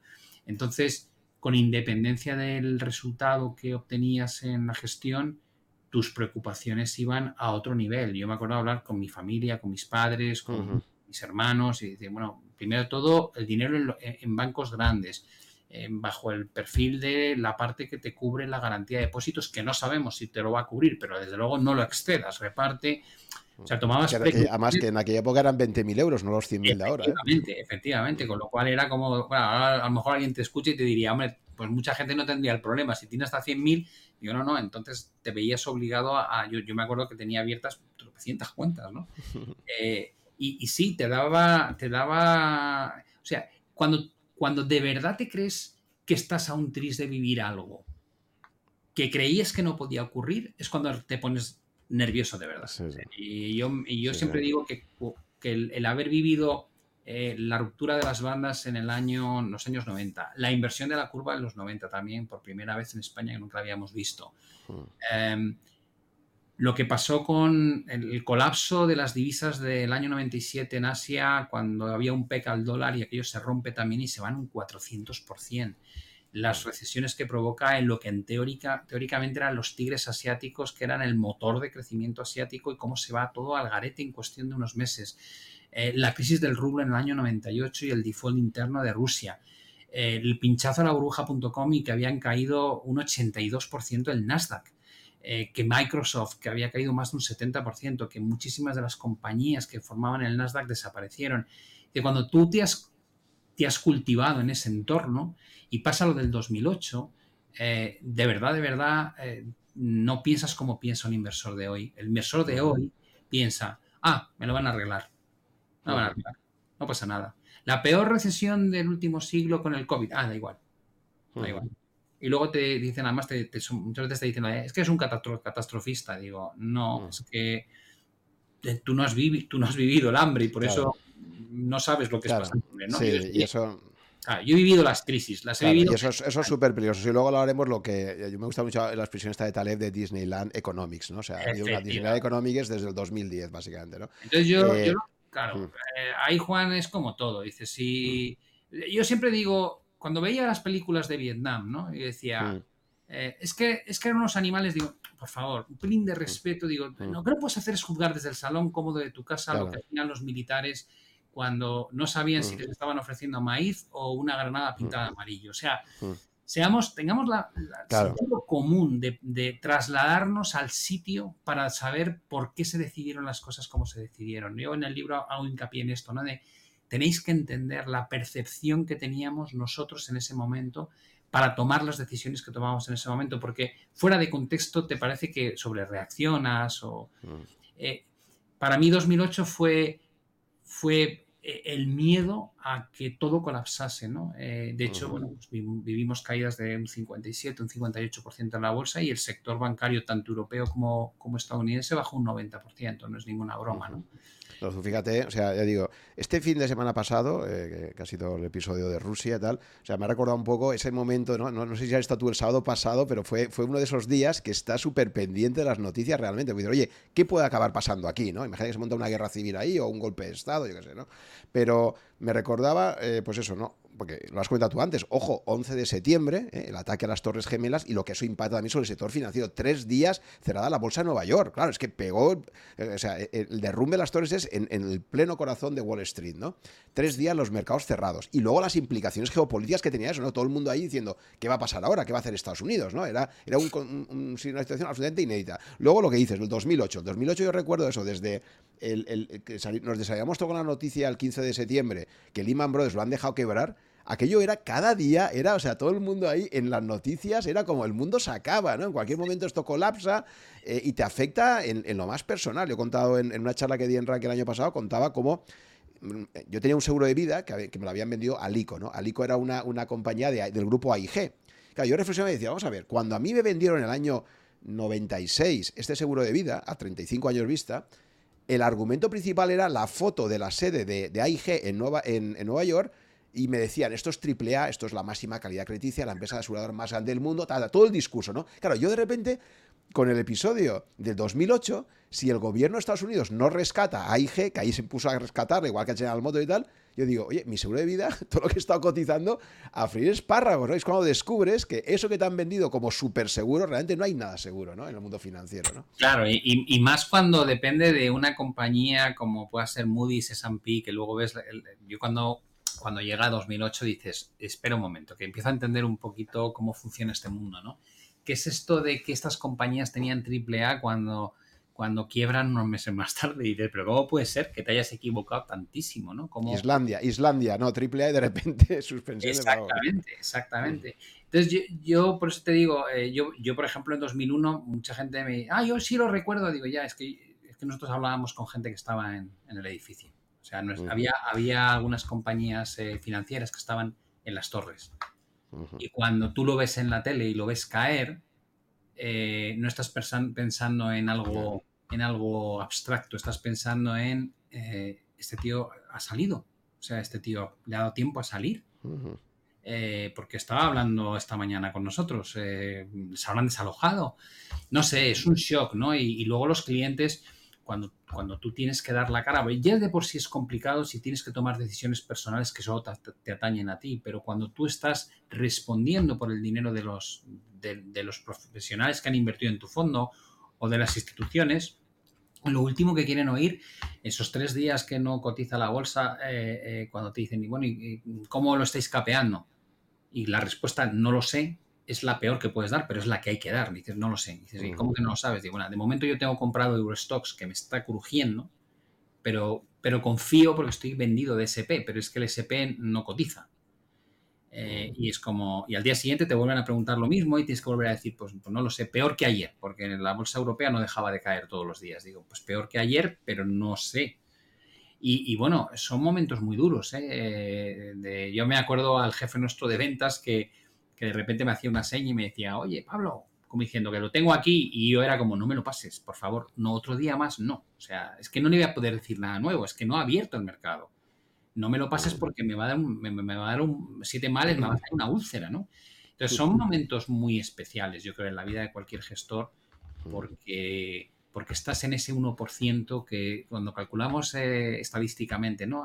con un grado de confianza del 99%. Tres desviaciones estándar. A mí me encantan los conceptos estadísticos. Y dices, pero llévalos al terreno. Y dices, pues mira, ese 1% que teóricamente te viene a decir como que nunca va a pasar, son justo los casos que estamos comentando, los atentados del 11 de septiembre, que sí pasan, la crisis financiera con el colapso de Lehman en 2008, que sí que pasa, y, en esos momentos eh, todo lo que has estudiado te vale de muy poco, ¿no? Eh, necesitas sacar talento de, donde no existe y, tomar las decisiones menos erróneas que se puedan ocurrir en el menor plazo de tiempo posible. Es, durísimo.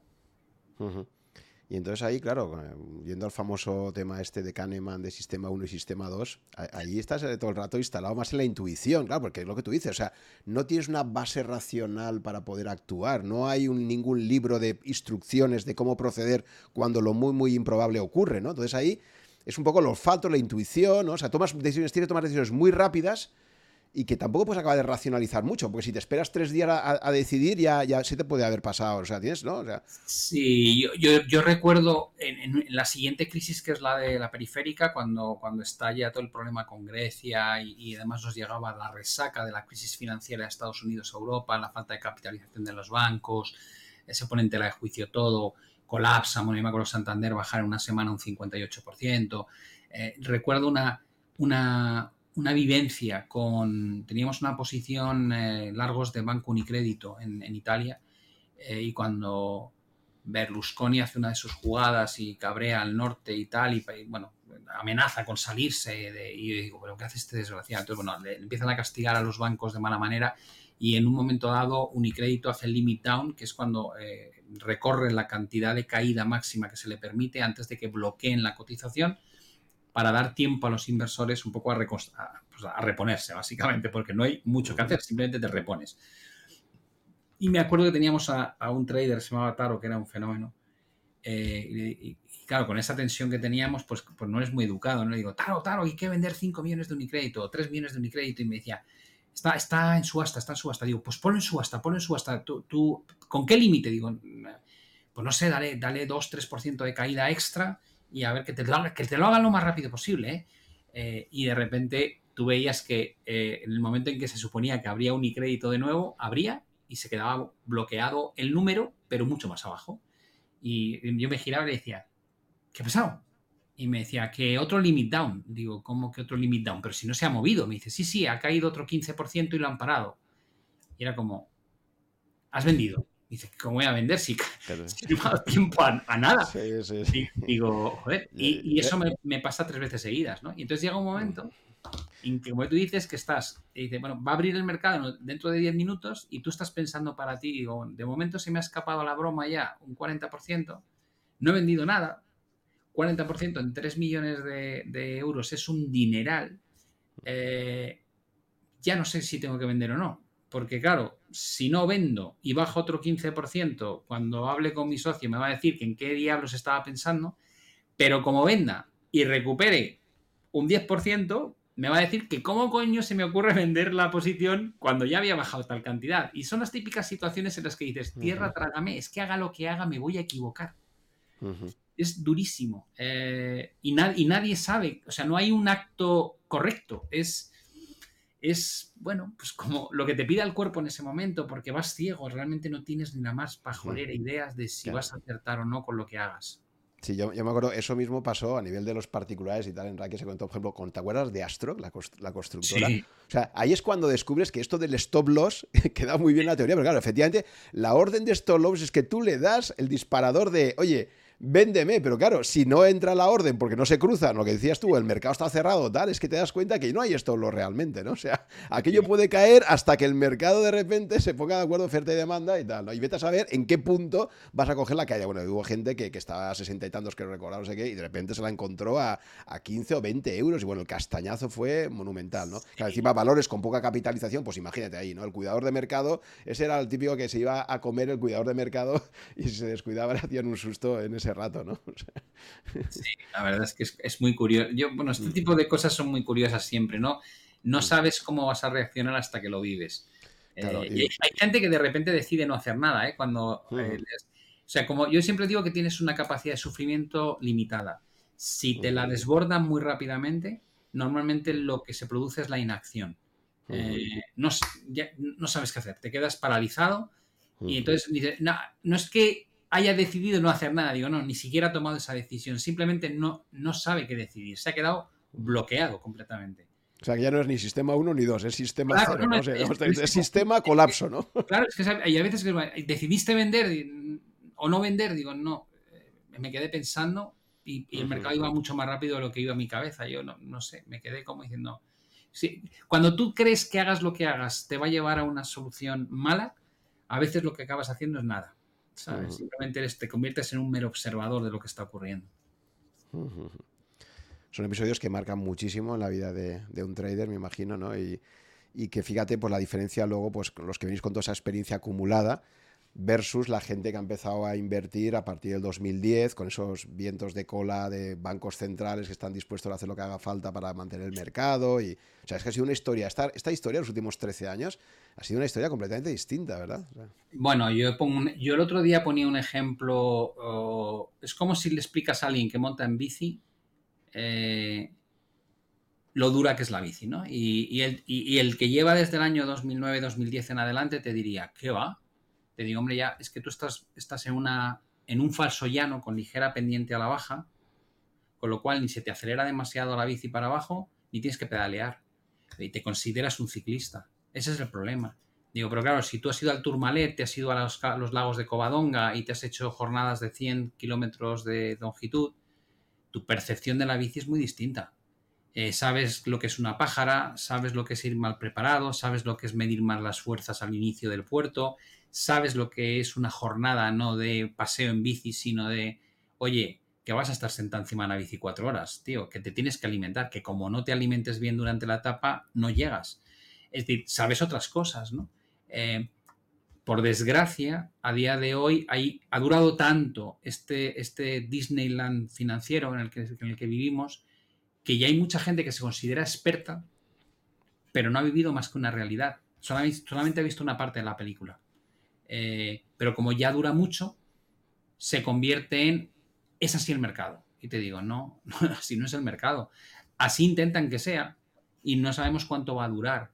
Pero probablemente como les salga mal este, este juego de engaño, de, confianza, de, no tener que gestionar el riesgo porque lo gestionan ellos por ti, em, como eso salga mal, pues volveremos a tener un episodio muy feo, como el que vivimos en 2001-2002, como el que vivimos en 2008 o en cualquiera de las otras crisis que hemos ido acumulando a lo largo de las últimas cuatro o cinco décadas. Eh, es, así de, es así de sencillo de entender, ¿no? Pero solo es sencillo para los que hemos, llevamos viendo la historia financiera mucho tiempo, no para el que lleva asomado a este mercado 10, 15 años. Ese, ese no se entera. Exacto. Entonces, lo más peligroso que puede ocurrir en el mercado es cuando hay un periodo suficientemente largo como para que los más viejos del lugar se vayan retirando, se vayan jubilando. tú imagínate, si la mayor parte del mercado son gente, los que están realmente ahora moviendo el mercado, los que están en las mesas, porque además esto también hay que tener una cierta juventud, ¿no? Una medida que va madurando, dice, oye, mira, yo, imagínate, Pablo, tú, no lo mismo el Pablo con 30 años que el Pablo ya con 50 y tantos, ¿no? Entonces dices, oye, vamos a ver, yo eh, tengo ganas de estar aguantando esto, pues ahora ya no te. Entonces, probablemente la gente que tiene que tomar las decisiones de, este tipo son los treintañeros, veinteañeros, que, no han vivido esto, ¿no? Y, y dice, ostras, en manos de gente que no tiene esta experiencia, por eso siempre se dice, ojo con las mesas de trading donde no hay nadie veterano allí que diga, oye, espérate, que esto yo ya lo pasé hace 20 años, tal, tal, tal, ¿no? Es peligrosísimo cuando se confía todo a la gente muy joven. Totalmente. Yo, yo mira, te contaría una frase que me dijo a mí eh, el tesorero cuando yo estaba eh, aprendiendo. Eh, me dijo, ¿Cuál es el peor drawdown? Drawdown, para los que nos escuchan y si no saben el término, es simplemente la, concatenación más negativa de la racha más negativa de máximo a mínimo que puedes sufrir, ¿no? Y tienes que tenerlo en cuenta porque, claro, si tienes la mala suerte de empezar en el pico, pues te puedes quedar sin dinero, sobre todo si trabajas en un mercado apalancado, pues te pueden hacer un margin call y te quedas sin cuenta, ¿no? Y me decía, ¿cuál es el peor drawdown de tu sistema, de tu tal, igual? Y cuando yo iba a contestar me decía, mal. Y decía, ¿pero por qué? Y me decía, el peor drawdown es el que está por llegar. El peor drawdown siempre es el que está por llegar. No puedes tomar lo peor que has vivido y pensar que eso es lo peor que vas a tener. Siempre tienes que prepararte para algo peor que eso. Con lo cual, eh, esa tentación que tenemos todos de, bueno, ya, pero eso solamente pasó, te digo, malo. O sea, no saques el peor caso, si el peor está a lo mejor por llegar, con lo cual eh, no tengas la tentación de suavizar la realidad, que cuando la realidad se complica, ah, no sabes cuánto se va a complicar. O sea, yo, yo hay veces que cuando recuerdo estas experiencias que he vivido, de verdad te lo digo, se me eriza el vello. O sea, todavía tengo la sensación de decir, uff, eh, lo mismo yo, es que te estoy, yo es que te estoy escuchando y estoy pensando, ostras, pues de verdad, quizás estoy, estoy siendo demasiado optimista con mi cartera actual, porque ¿qué pasaría si... ¿Sabes qué pasa? Que como la naturaleza humana es olvidar lo malo rápidamente, Y, por eso, y por eso el mercado siempre oscila. El mercado siempre, porque es, lo humano, ¿no? Siempre oscilamos entre. O sea, nos ocurre algo que nos deja muy marcados, que nos deja muy impactados, un accidente, cualquier tema de salud, lo que sea, y de repente. Eh, eh, cogemos muchísima conciencia del problema, sobre reaccionamos, nos ponemos, bueno, y, va pasando el tiempo y poco a poco toda esa prudencia, todo ese miedo que hemos tenido tal, se va olvidando hasta que empezamos a hacer lo contrario, ¿no? De, oye, pues venga, esto ya vamos a asumir riesgos, qué aburrido es esto, no sé qué. Y nos vamos olvidando y al final, o sea, es el péndulo permanente, ¿no? Entre la avaricia y el miedo extremo, ¿no? y esto que lo pasamos todos y lo hemos vivido, pero que es que es que es humano y sigue estando ahí, ¿no? Y es verdad, yo te estaba escuchando y ahora estaba acordándome de esa crisis del 2008 que tú tan vividamente has, has contado, ¿no? La del 2001 y dices, ostras, pues a lo mejor ahora, efectivamente, yo mismo, que ya hemos pasado por eso, a lo mejor estamos también un poco todos metidos en esa Disneyland Economics y, pensando, ah, pues mira, ha pasado el COVID y al final los bancos centrales han hecho que esto no sea una cosa muy grave y no sé qué. Pero, pero efectivamente, eso siempre está ahí. Yo, yo, no, yo no creo que haya que vivir con miedo, ¿no? Y, tú has comentado ahora el tema de los accidentes y tal, ¿no? Yo, yo tengo una enfermedad degenerativa desde que nací. Y dices, vale, eh, ¿Quieres eso decir que vas con el miedo? Digo, no, para nada. Lo que voy es con el realismo. Eh, yo, estoy, yo tengo inversiones en muchos activos eh, y creo que el modelo económico está corrupto y, funciona fatal. Digo, sí, por supuesto. ¿Eso hace que no quieras saber nada de inversiones? No, todo lo contrario. Lo que intento es aprovechar eh, estas situaciones para hacer inversiones con una visión de medio largo plazo, porque hay grandes oportunidades, ¿no? Y de, puede durar mucho la euforia, puede durar mucho el, ir con orejeras por la vida financiera sin que pase nada. Digo, mucho más de lo que, muchísimo más de lo que te puedas esperar. Yo a mis clientes cuando tenía el fondo les decía, eh, las tendencias duran mucho más de lo que te puedas o estés dispuesto a aceptar y cuando luego pinchan, normalmente cualquier escenario negativo que tuvieses marcado se queda corto. Esa era, mm, esa era la forma en la que yo entendía los mercados financieros hasta, hasta el año 2009. Eh, evidentemente, a partir del 2009 los bancos centrales han querido cambiar esas reglas del juego, ¿no? Es decir, no, pues no va a ser así.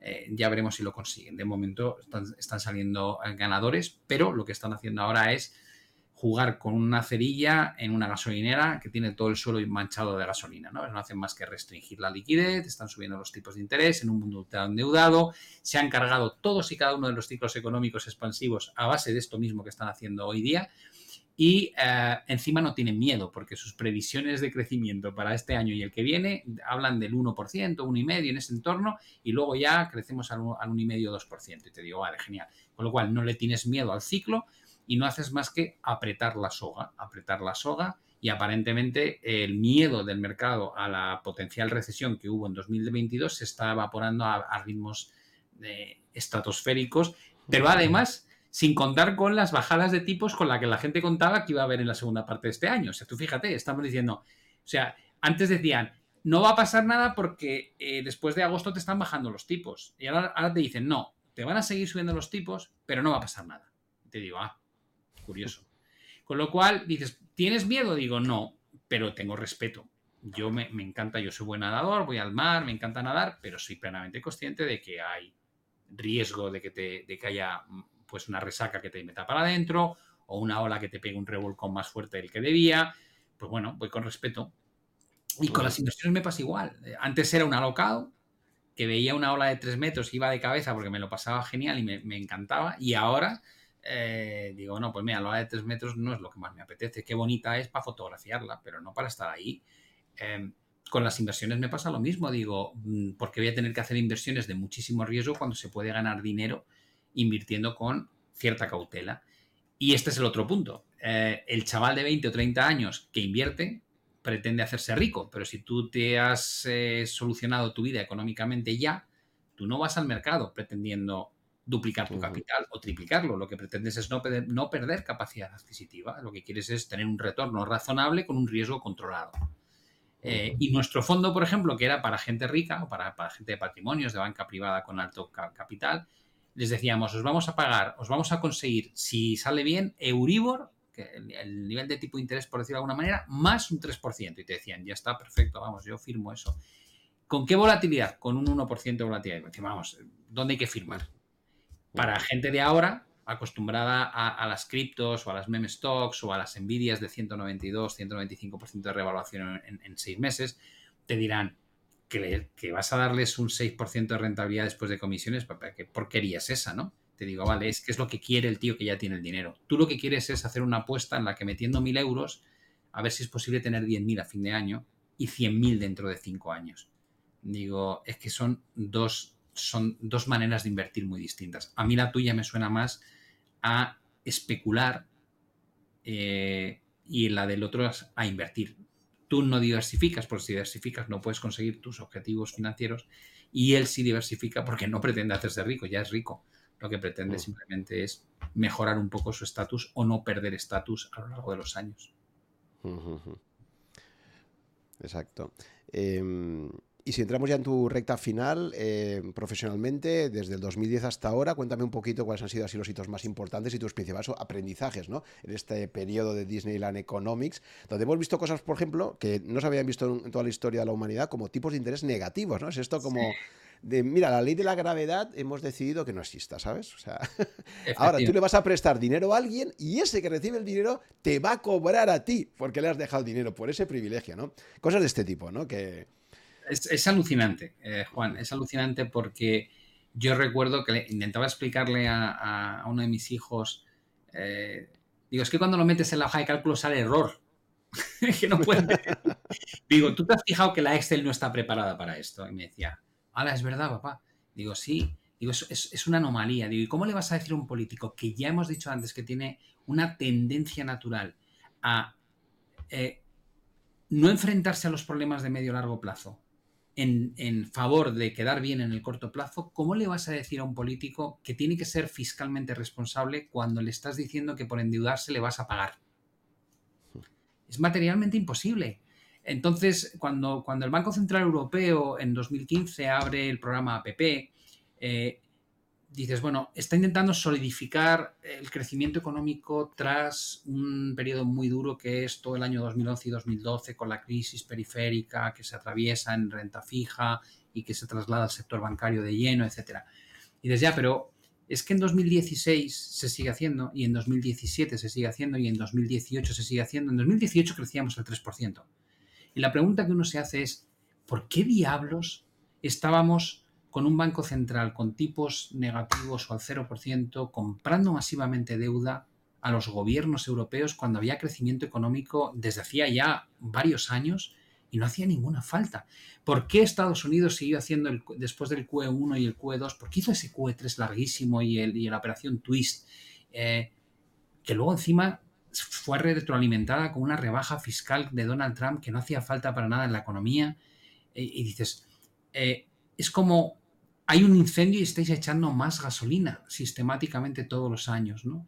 La gente muchas veces te dice lo de, hombre, claro, es que ¿cómo no van a ayudar en 2020? Digo, no, pues si la crítica no es 2020, si la crítica es que llevaban años, que no hacía falta que estuviesen ahí lo estaban haciendo, bajo la premisa absurda de ah, la inflación tiene que ser del 2%. Y dices, pero vamos a ver, eh, eh, ¿por qué tiene que ser del 2%? Eh, cuando empezamos a hablar de este tema hace muchas décadas, la idea era no dejar que la inflación superase el 2% no que la inflación fuese del 2%. Eh, os habéis cambiado el discurso y habéis cambiado la, forma en la que calculáis la inflación, desde los modelos de los 80 a los 90 y después. Y habéis metido el ajuste dónico y en Estados Unidos se calcula el, impacto del mercado inmobiliario no con datos reales, sino a través de encuestas. Eh, es todo como muy artificial, ¿no? Digo, la conclusión que yo saco es, como no crecemos a las tasas que crecíamos antes, eh, bajo la rúbrica de la inflación tiene que ser un 2%, te permites llevar a cabo políticas monetarias expansivas y totalmente indefendibles. Y eso provoca no un crecimiento económico, sino que derivas toda esa inyección de liquidez hacia los mercados financieros y provocas inflación de activos. Y, destrozas, y destrozas, o sea, y, vulneras principios sagrados de la economía como que tú no puedes manipular precios tan básicos como el de los bonos, ¿no? De, deuda, o sea, la, deuda pública, claro.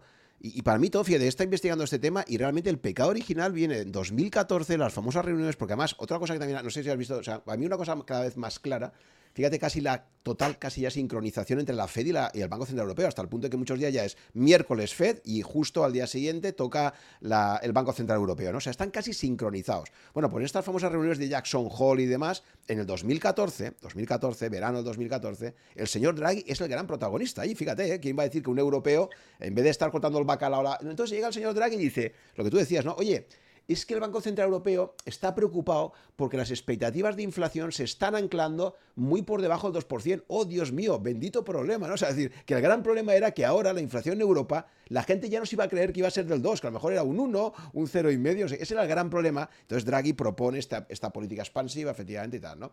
Y a partir de ahí, pues empieza a montar la, que se monta, ¿no? Sí, y luego hay, un eh, momento, hay un momento también muy cercano a esa fecha que tú dices, que es cuando eh, Ben Bernanke, que este que llamamos el helicóptero Ben, ¿no? Cuando eh, propone si hace falta tirar dinero desde el helicóptero, que es curioso porque lo dice en 2013 y es un disparate y se hacen incluso viñetas y luego en 2020 a raíz de la pandemia lo hacen y mandan los billetes no desde un helicóptero, los mandan directamente dirigidos a los buzones de los ciudadanos eh, durante dos años. Te mandan dinero semanalmente a casa. Es que es, que es alucinante. Eh, la realidad es que Ben Bernanke, en, que, era, que era presidente de, de, la Fed en aquel momento, se le ocurre la brillante idea de decir, bueno, para solucionar el problema que tenemos, vamos a crear efecto riqueza. Y dices, vale, a ver, figura. El efecto riqueza, según tú, está concentrado en dos activos, que es el inmobiliario y la bolsa. Y, y la teoría que él mantiene es, si yo consigo que el inmobiliario y la bolsa suban, lo que la sensación que va a tener la gente es que tiene más capacidad de gasto y de inversión, porque tiene mayor patrimonio. Ergo, va, va a consumir e invertir más. Y eso va a retornar en un crecimiento económico más fuerte y por tanto esta es la solución. Y se, y se embarca en esto. Y dices, ¿qué consigue al cabo de 10 años? Digo, sí, lo has clavado. O sea, has conseguido que la burbuja inmobiliaria en Estados Unidos sea un 40% más alta de lo que fue en 2008. Y que la bolsa se haya alejado del crecimiento económico como pocas veces. Todavía, a pesar de la corrección que hemos tenido desde los altos de 2021, todavía no has caído por debajo del máximo del año 2000 según el market cap con respecto al PIB. Eh, ¿Qué es lo que falla? Digo, lo que, no ha, lo que ha fallado es lo más importante, que todo ese efecto riqueza que según tú iba a, iba a acabar siendo consumo e inversión no es verdad y por tanto no se ha traducido en mayor eh, eh, crecimiento económico. Lo que has creado es un par de mega burbujas. Mientras has estado manipulando, como tú decías, el, el precio al cual se produce el coste de financiación.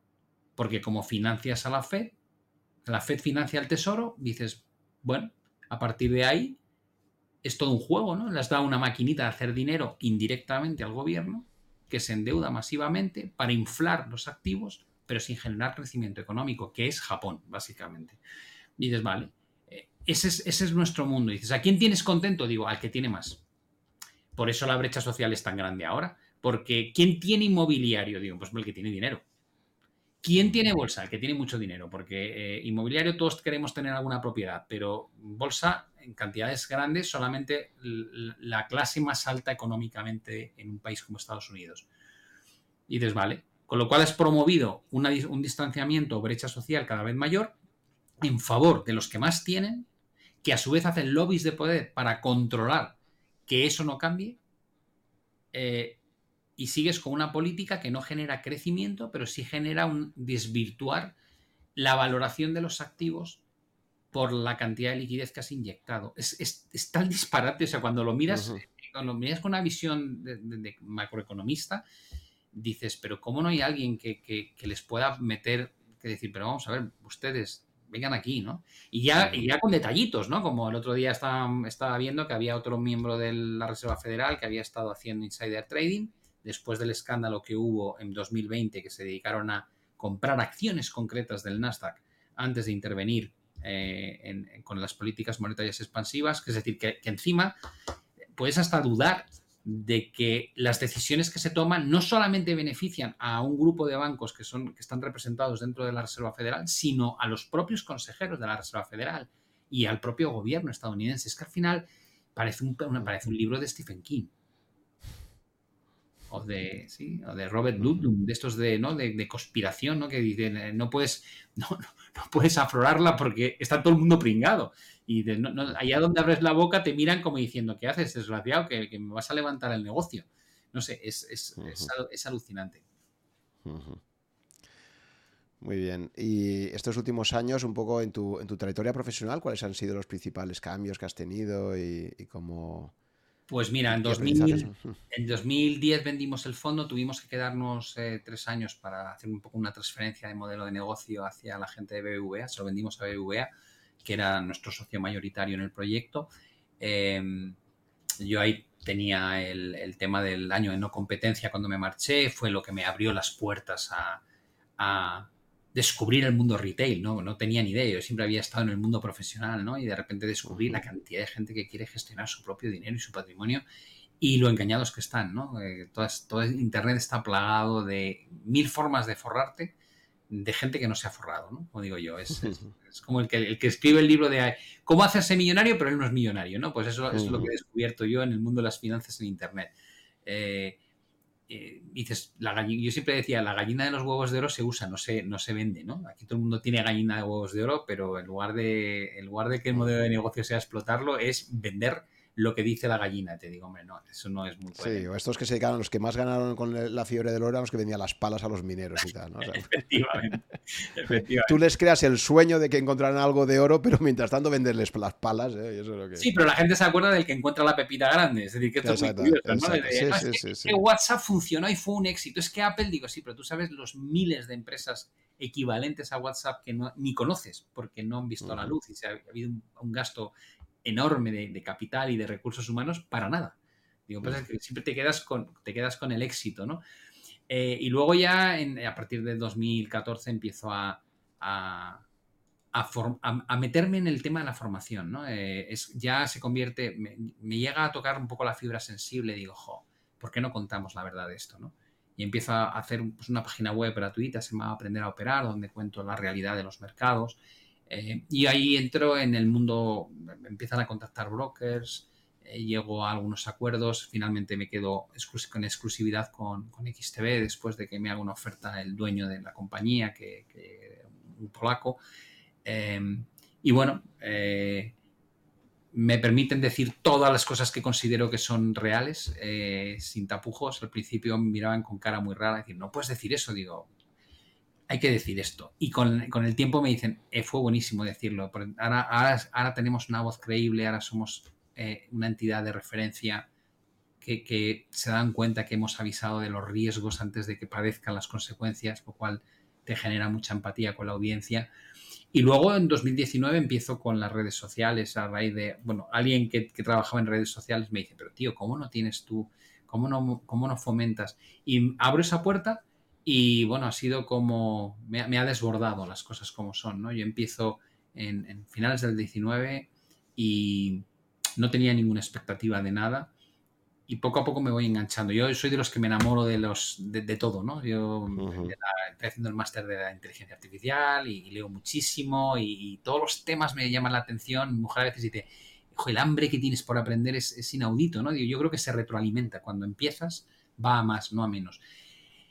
Y bueno, pues eh, que si empecé con YouTube y luego Instagram, luego TikTok, luego, luego LinkedIn, tienes que hacerlo mejor y, y, cuando te quieres dar cuenta a marketing digital ahora, eh, bueno, eh, está muy bien, te desborda y te consume la vida porque al final mantener un cierto contacto con la audiencia consume muchísimo esfuerzo y tiempo. Eh, te pasas el día pensando en la creatividad, ¿no? ¿Qué, vas a contarles en el siguiente vídeo? Que no sea repetitivo, pero que esté alineado con la actualidad. Bueno, está bien, ¿no? Es un reto. Y, poco a poco, pues, pues se va instaurando mi figura como divulgador, ¿no? Me encanta postear cosas en Twitter, por ejemplo. Eh, creo que es bonito, ¿no? Esta, esta época en la que ya, más que hacer, porque yo ya no hago mucho para ellos, porque yo gestiono solo mi patrimonio, eh, cuentas tus batallas y las conclusiones de tus batallas al resto, ¿no? Y, esa visión a lo mejor más desenfadada desde fuera, ¿no? Eh, de no sabéis lo, no sabéis en qué mundo vivís, vivís en un lago y pensáis que estáis en el océano, ¿no? Es un poco la sensación que intento transmitirles una y otra vez. Pues ya que lo has mencionado, eh, tengo siempre una sección en el podcast, es un poco comentar cuál es la cartera actual, si, se estructura por porcentajes de activos. Repasar un poquito en este momento, después de esos más de 30 años ya de experiencia que tienes en los mercados y esta situación tan convulsa como la actual, bueno, casi siempre es convulsa, ¿no? lo habitual es que estemos en una situación de incertidumbre, pero cuéntame, eh, Pablo, en este momento, un poco cómo tienes estructurada tu cartera de inversiones, así por clases de activos y y un poco los pesos que le das a cada una, ¿no? Para ver, después de toda esta trayectoria, un poco actualmente cómo, cómo, cómo te posicionas en el mercado, ¿no? Yo, yo pues soy bastante agresivo en el sentido de eh, cuando una cosa no me gusta, me salgo. Eh, hay mucha gente que dice, no, no te puedes salir, hay que hacer DCA, eh, reduces, pero yo no, no, no, yo me salgo, no tengo ningún problema. como digo yo, cuando me, me, critican esta actitud, les digo, mira, oye, a mí me parece que a cualquiera le puedes decir que no debe entrar a 200 por hora en la curva, pero si es si, el que va conduciendo es un de la Rosa, no voy a decir Fernando Alonso, que si no dicen que te, pones muy alto, ¿no? Digo, si es de la Rosa o, un piloto de rallies, digo, pues, pues tío, me fío de él, ¿no? que no quiere decir que no se la pueda pegar, digo, pero, pero no soy yo. O sea, ya sé por qué entra a esa velocidad eh, y con ese coche en esa curva. Entonces, eh, yo, por ejemplo, en, en, 2020 hice una inversión grande en, en, inmobiliario, ¿no? Y como siempre, siempre les digo, eh, miro el mercado de las inversiones en 360 grados. Eh, no solamente era tentador eh, comprar vivienda, porque yo era de los que creía que todas las medidas que estaban implementando los bancos centrales con el incremento de la oferta monetaria y la, esa actitud, digamos, de gastar y de, regalar dinero con tal de que la demanda no cayese, con una oferta restringida, dije, va a haber una inflación de, tres pares de narices. tengo vídeos que comento esto en 2021 a principios, ¿no? con lo cual, eh, quería tener activo real. Esa es una. digo, con la subida de inflación, los tipos al 0, al menos 0,50 van a durar lo que van a durar. Con lo cual, digo, en un entorno inflacionista yo quiero tener deuda. Eh, Porque la deflacto, igual que pierdo capacidad adquisitiva del dinero que tengo para gastar, también pierde eh, peso el dinero que pido prestado, con lo cual yo quiero deuda y sobre todo si la puedo financiar a tipo fijo de, en mi caso fue 1,40, ¿no? Por lo cual yo invierto mucho en, inmobiliario con tipo fijo en 2020 y em, también empiezo a invertir en oro por el mismo criterio. Empiezo a, cargar pues, parte de mi patrimonio en oro eh, con la idea de que em, la inflación es un entorno y los tipos de interés reales negativos es un entorno que ayuda mucho a tener, a tener revalorizaciones en el metal amarillo. Eh, ¿cómo, inviertes en oro? ¿A través de ETF? A través, de un ETC con réplica sintética. Estuve dándole mil vueltas a si lingotitos, si... Y luego pensé, en casa no los voy a querer tener, los tengo que tener una caja de seguridad en un banco, eso tiene un rozamiento, un coste, no quiero una posición que no tenga réplica sintética. Bueno, al final le das muchas vueltas y digo, y si quiero deshacer parte de la cartera, es mucho más cómodo con una posición financiera que no con una posición real, ¿no? Del activo real. Y me decanto por eso, ¿no? Em, después, eh, eh, cuando, cuando la, curva de, bonos de Estados Unidos supera en, su totalidad el 4%, eh, yo, también estos vídeos son totalmente públicos. digo, hay que comprar deuda en Estados Unidos. Por encima del 4% es, es una pasada. Llevamos esperando este momento prácticamente 15 años, ¿no? que no podías invertir en renta fija. Em, y como estaba el euro dólar muy bajo, estaba por debajo de la paridad, digo, hay que cubrir la divisa tiene sentido el asumir aquí el riesgo y tal. Y cuando llega a 1.08 la, descubro eh, y lo que hago es que busco un bono de duración equivalente a la hipoteca. Eh, digo, bueno, pues si tengo que pagar 1.40 y puedo obtener una rentabilidad de cupones del 4 y pico, pues tengo macheado mi riesgo, ¿no? tengo, tengo, ahí 12 años eh, con un spread muy interesante y lo único que tengo que hacer es preocuparme de gestionar bien el tipo de cambio, ¿no? Pero había sido trader de, Forex, tengo mi opinión sobre euro dólar, con lo cual dije, bueno, pues ya está, lo voy a hacer así. Em, en el año 2021 eh, me salí de, la mitad de las posiciones que tenía en Bitcoin y en Ethereum, también es algo que comenté. Y cuando me preguntaban por qué, digo, pues porque, porque, le gana un 300%, ¿no? Entonces, ¿qué sentido tiene mantener la posición eternamente si lo que creo es que cuando haya un pinchazo de esta situación eh, va a haber oportunidades de comprarlo más barato, ¿no? Y si se fuesen a cero, como los más catastrofistas te dicen que esto es una burbuja y que no vale nada, digo, pues si se va a cero, con lo que he ganado ya tengo un retorno neto positivo, ¿no? Con lo cual tampoco me va a quitar el sueño. Eh, quería comprar Bitcoin a 10.000, llegó a 15.000 y pico, se quedó un poco corto, no sé si me dará la oportunidad, yo creo que no hemos visto los suelos de mercado. Eh, con lo cual, bueno, todavía tengo la mitad y pondría la mitad, la repondría si, hubiese una corrección mayor. Y luego en enero de 2022 me salgo de la bolsa y lo comento, ¿no? Yo había, vuelto a la bolsa, en, me salí justo en el COVID y volví a entrar en, noviembre de 2020 cuando vi lo que hacían los bancos centrales. Con lo cual ahí, con la acción de los bancos centrales, yo decido todo, decido comprar oro, decido comprar el, inmobiliario, decido salirme de la bolsa un poquito, eh, entrar en la bolsa otra vez, me salgo en, enero de 2022 y no he vuelto a entrar, ¿no? Y cuando la gente me dice, te porque las redes sociales son así, te lo vas a perder, está subiendo, tal y cual, digo, si yo no, yo no gestiono en base al nivel, aunque no te lo creas, yo gestiono en base a los argumentos que sostienen el mercado. Con lo cual, si mi miedo cuando me salgo de la bolsa es que las subidas de tasas de interés en una economía ultra endeudada, con una burbuja en inmobiliario, con una burbuja de valoraciones, sobre todo la bolsa americana en Estados Unidos, con una concentración en unos pocos valores, unos valores a, los que les viene fatal la subida del coste del dinero futuro, porque están haciendo un descuento de, beneficios futuros. Em, de repente se queda todo distorsionado por la irrupción de la IA eh, y haces que, valores como Nvidia vuelen o valores como Microsoft suban mucho o Apple que estén máximos. Digo, para mí no ha cambiado nada. Dices, eh, ¿tú no crees en la IA? Digo, si me estoy haciendo un máster, ¿cómo no voy a creer en la IA? Claro que creo en la IA, pero sé diferenciar. También creía en Internet, pero en las bajo un 82%. Es decir, la tecnología, igual que creo en blockchain, no garantiza que las criptos vayan a subir de forma continua y para siempre. Igual que no te garantiza que las compañías tecnológicas vayan a subir para siempre, porque lo que los ganadores realmente del mundo Internet, cuando nace Internet, no son ninguna de las compañías que estaban ahí entonces. Quitando Microsoft, que ya estaba, todas las demás, AOL, Yahoo, mm, Nokia, todas aquellas compañías que eran punteras, Cisco en aquel momento, no han recuperado los niveles que tenían. Fueron 10 años, 12 años más tarde la aparición de las redes sociales, de estas compañías que sacan mucho partido económico a la tecnología en sí misma. Yo no sé quién va a sacar partido económico a la inteligencia artificial. Sé que va a haber alguno o muchas que lo van a hacer espectacularmente bien y van a ser ultra eficientes. Y la, productividad se va a disparar en esas compañías, pero no sé cuáles son. Ahora mismo lo que estamos dando es un múltiplo cada vez más alto, algo que no genera mayores beneficios y las expectativas de ganancia para el año que viene en estas compañías no se han movido apenas. Con lo cual es todo lo que los inversores estamos dispuestos a darles de forma anticipada. Con lo cual, pienso, si todos los argumentos negativos, porque los bancos centrales siguen subiendo los tipos y drenando liquidez, sigue ahí, no veo ninguna mejora. Eh, y por otro lado, lo que sustenta el mercado es una especie de persecución casi FOMO de un grupo de siete compañías que pesan el 28% del SP y el 50% del Nasdaq, estoy muy cómodo sin estar. Y lo que la gente no termina de entender es que digo, si dentro de dos años no hay inflación, los bancos centrales han comenzado a bajar los tipos de interés y las perspectivas económicas no son malas, yo no, yo no tengo ningún problema en comprar el SP a 5.000.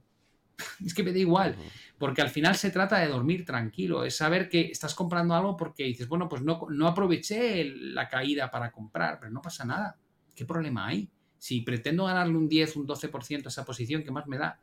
Pues si las cosas se han despejado y tiene buena pinta, probablemente lo consiga desde más arriba. Pero lo que no me perdonaría jamás es eh, comprar porque el resto está comprando, porque el resto me dice que debo comprar, porque se está escapando cuando yo veo alertas de, mi, de, alertas de cuidado por todos sitios. Digo, la curva invertida como la que tenemos en el nivel mundial, no la hemos tenido prácticamente nunca. Hay que irse a los años 80, que hubo dos recesiones después.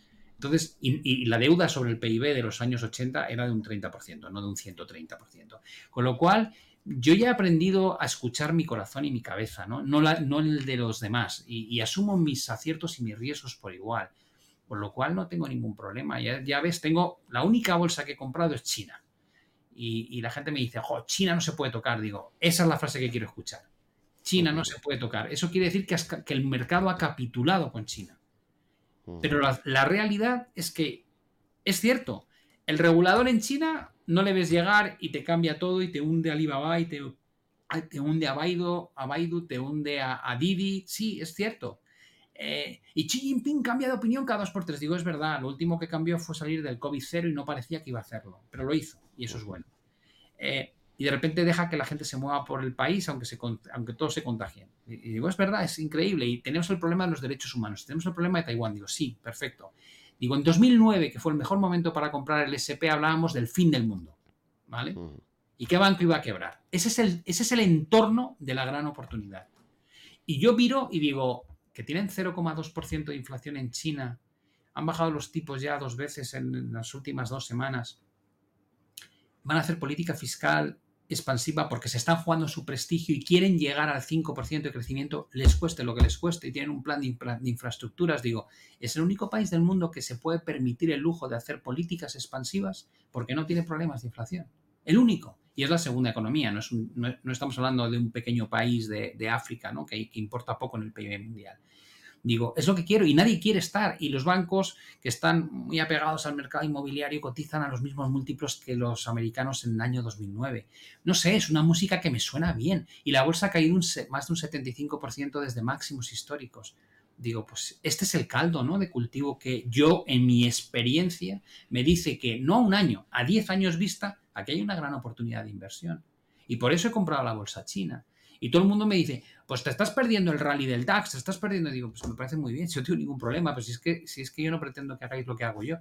Eh, pero esos son los fundamentos que me llegan a, buscar las posiciones. Tal vez hacer las cosas cuando menos apetece hacerlas. Supongo que es, donde surjan las grandes oportunidades. Entonces, ahora tu cartera, digamos, eh, ¿cómo estaría estructurada por porcentajes de, de tipos de activos o cómo...? Pues te diría que tengo como un 70% de peso en inmobiliario y ahí no se trata solo de esta parte. Yo he dicho siempre que en España falta, falta oferta por todos sitios. Yo he mirado muy... Salió el día 14 un artículo de un informe del Banco de España que decía exactamente esto, eh, que no hay oferta, que no se ha construido en los últimos dos años, que hay una demanda eh, que va a ser muy difícil que bajen los precios. ¿no? Eh, con lo cual yo tengo un peso muy grande en inmobiliario, no lo tendría en Estados Unidos, por supuesto, que quede claro a la audiencia que Pablo dice que hay que comprar inmobiliario, y yo no, en España y en Italia también. O sea, tú tienes, inmobiliario en España y en Italia, ¿no? Sí, eh, en Italia ahora mismo no, pero digo que en Italia también, también ah, vale, vale, vale. O sea, lo tienes en España. sí, pero ¿cómo ves? El problema que tenemos con el inmobiliario es, claro, primero, eh, los problemas de seguridad jurídica a los que nos enfrentamos. O sea, si tú compras y alquilas, o sea, ¿cómo ves todo este tema? Eh, hay unos costes de transacción muy elevados, ¿no? Luego la visibilidad que tiene, cómo se puede utilizar demagógicamente por los partidos políticos cuando hay problemas siempre, a lo primero que latizan siempre es el activo inmobiliario, ¿no? Eh, pero también reconozcamos una cosa, es de las inversiones a largo plazo que menos te cuestionas. Es decir, eh, cuando tienes una casa, de repente es como, no, no, yo tengo un activo. Cuando tú tienes bolsa, tienes una posición. Yo, pues, muchos amigos mm. lo, comento, ¿no? Y me preguntan, no me preguntan, tengo que vender mi casa, porque a lo mejor los costes transaccionales hacen que no merezca la pena. Pero sí me preguntan, oye, cambio el fondo a un fondo de renta fija, eh, me salgo, tal. O sea, es como decir, eh, al final yo siempre me voy un poco a los casos que conozco, ¿no? Digo, mis padres le costó al cambio 18.000 euros su chalet y vale 500, 600.000, ¿no? Y dices, joder eh, es una forma de guardar capacidad adquisitiva. Digo, sí, creo que es muy eficiente, la verdad. Tiene costes, tiene riesgos, por supuesto. Claro que los tiene, pero también estar en bolsa tiene muchos riesgos, ¿no? Cuando la gente dice, ah, da igual, si baja un 50% me espero y luego lo recupero. Digo, sí, bueno, ya, solo dices el año 2000 y te tragas una caída de un 50 en 2001, 2002 y luego una caída de un 50 y tantos en 2008 y tardas 13 años en volver donde estabas. Que hay que esperar 13 años y vivir la pérdida de en dos ocasiones de más de la mitad de tu capital, ¿no? No es tan sencillo navegar las aguas como verlas en las fotos, ¿no? Con lo cual, a mí el inmobiliario me da mucho miedo en Alemania, en países nórdicos, en, Estados Unidos, en Canadá, en Australia, pero creo que en España, eh, a diferencia de lo que pasó en 2008, que yo fui de los que vendí mi casa en un fin de semana, por cierto, o sea, me contó mi socio cómo estaba la situación de la banca cajas de ahorro, bancos, en, después de una, gira de, por, por todas las tesorerías de, las entidades financieras españolas, y yo al fin de semana siguiente vendí mi casa. Y, y llegué a un acuerdo con el inquilino al que se lo vendí, eh, de poder alquilársela durante año. De hecho, dije un año y luego lo prorrogué y ya no me dejó quedarme más porque me, mandó a freír monas al ver que se estaba mm. colapsando el precio. Pero, pero que, que, que no soy de, que no, mm. que no es que siempre haya sido un amante del mercado eh, eh, inmobiliario. Eso lo habías, eso lo habías aprendido de tu maestro, bueno, maestro, que super jefe Botín. Recuerdo que era, era muy divertido cómo el Banco Santander era capaz de vendía sus activos, o sea, cogía el campus y cuando estaba el precio alto lo vendía y se alquilaban ellos mismos, ¿no? Y al revés, luego recompraban cuando... ¿Cómo jugaba siempre con el precio, eh? Para, para estar alquilado o comprado, ¿no? Eh, Son hombres de negocios antes que banqueros casi, ¿no? Tenía una mm. visión increíble. Ya te digo que este llamaba a la salsa de tesorería para hacer operaciones en, en renta fija, era un espectáculo. Eh, y además llamaba a veces los viernes a las 4 de la tarde que decías, bueno, no sé si es mala leche ya, porque no estaba nadie allí. Pero sí, eh, te digo, yo tengo. Y, si hubiese una caída suficientemente grande de la bolsa, si la bolsa bajase un 40 o un 50%, yo compraría bolsa. Y mucha gente me dice, ¿por qué? Porque vas a acertar con el suelo. Digo, no, porque cuando baja un 40 o un 50%, el ajuste de valoraciones es lo suficientemente grande y la capitulación es lo suficientemente grande como para que yo tenga una confianza en que en el medio largo plazo eh, va a generarme un retorno positivo. No porque no crea que pueda bajar como el DAX en el 2002 un 73% o un 82% el Nasdaq o lo que bajase el 85% en la Gran Depresión. No, no es porque crea que no puede bajar más, es porque creo que empieza a ser interesante. Y es un concepto muy curioso, ¿no? Cuando, cuando yo lo traslado a las cartas, les digo, eh, si, si, tú tienes, si tú tienes una pareja de doses o de, de, cuatros, dices, pues, bueno, no vas a ningún lado. Digo, si tienes dos ases, tú juegas. Y si te sale otro as, juegas más fuerte. Y si tienes cuatro ases, nadie te garantiza que el de enfrente no tenga la, real y te vaya a ganar. Pero con cuatro ases vas. Eh, pues, pues yo lo veo así el mercado y digo, pues con una caída de un 40 o un 50 empiezas a jugar, claro que sí. Eh, y vas cargando tu posición. Porque la experiencia te dice que, en el, aunque en el corto plazo puedas sufrir, en el medio largo plazo, probablemente las probabilidades de éxito son altísimas. Y si lo ves así, decidir cuándo invertir y cuándo no, no es tan difícil. Lo que pasa es que vas contra el sentimiento de mercado. Y eso sí es complicado. Tienes que bajarte cuando todo el mundo quiere estar y tienes que entrar cuando nadie quiere estar. Ese es el problema. Pero el inmobiliario, el problema que tiene luego es cómo deshacer las posiciones, ¿no? Porque ahora imagínate que tuviéramos esa caída de un 40 o un 50% en las bolsas, bueno, que fuera un poco un 2008 ahora, porque es verdad que, dice, oye, ¿esto qué sentido tiene? Los tipos no dejan de subir, no sé qué, y de repente se ha instalado esta narrativa de que si la haya o lo que sea, no sé, la cuestión es que el mercado, y yo no lo suelo mirar mucho, de repente digo, pero vamos, si, si, en, si en índices vamos un 7% este año positivo, ¿no? Después de los sustos iniciales del año con el Silicon Valley y demás, ¿no? Y dices, esto, esto no tiene ningún sentido, ¿no? Igual que los tipos de interés negativos, ¿no? Eh, pero ¿qué ocurre si, si, a ti te... Imagínate ahora que tuviéramos un, un, otoño tipo 2008, ¿no? Y ahora de repente pues se pegan un castañazo, eh, los mercados eh, un 40 y tal. Claro, si estás en un 70% en inmobiliario, sí. ¿qué capacidad tienes de deshacer posiciones en el inmobiliario para poder entrar en bolsa? O sea, ¿cómo, cómo gestionas eso en activos que no tienen esa liquidez y que, y que, que no son nada triviales de, bueno, normalmente yo, por ejemplo, en 2018 compré el bono estadounidense a 10 años al 3%, ¿vale? Y mi intención era quedarme. Era, era, una, era una estrategia de, de, largo plazo. Pero cuando comienza, cuando cambia de opinión la Fed y pasa de estar subiendo tipos a bajarlos rápidamente y tal y cual, de repente yo me encuentro con unas plusvalías, el euro dólar estaba a 1,23, se había hundido hasta 1, se llegó a tocar 1,08, pero yo a 1,12 eh, hice, hice la cobertura de divisa y entonces llega un momento en que digo, tengo un 10% en la divisa, he cobrado dos cupones del bono, eh, está por debajo del 1%. Eh, digo, bueno, pues es el momento de es el momento de cambiar mi estrategia y dejo de tener renta fija y la renta fija la liquido y lo que hago es que busco con ese capital de la renta fija entro en otras oportunidades que me parecen interesantes, ¿no? Con lo cual dices, bueno, eh, ¿Qué hago para comprar? ¿Qué hago comprar? Digo, pues lo que hago siempre es valorar si lo que tengo es la mejor opción. Entonces digo, puede pasarme que diga, pues mira, ahora ya que no va a haber, que no va a haber a lo mejor tipos de interés reales negativos y que mm, el entorno ya no es tan favorable para el oro, a lo mejor lo que hago es que reduzco mi posición del oro y la derivo hacia renta variable, ¿no? Eh, no, no, me planteo mucho. Eh, o sea, no veo la tarta siempre como el reparto de 100, sino que veo, digo, bueno, ¿dónde está la mayor oportunidad? Yo me dijes, ¿tú ves un colapso del inmobiliario aunque hubiese un 2008? Y te digo, no, la verdad es que no lo veo. Mm, ¿Querrías deshacerte del inmobiliario en el caso de que vieses una burbuja muy grande? Digo, sí, probablemente sí. Y tengo que asumir que tiene un coste de, de transacción importante y de impuestos. Digo, esa es la parte que más me duele. Pero la gente, la gente se olvida que cuando tú compras bolsa, a mí me dicen siempre, no, no, porque tú la bolsa no tienes por qué tributar.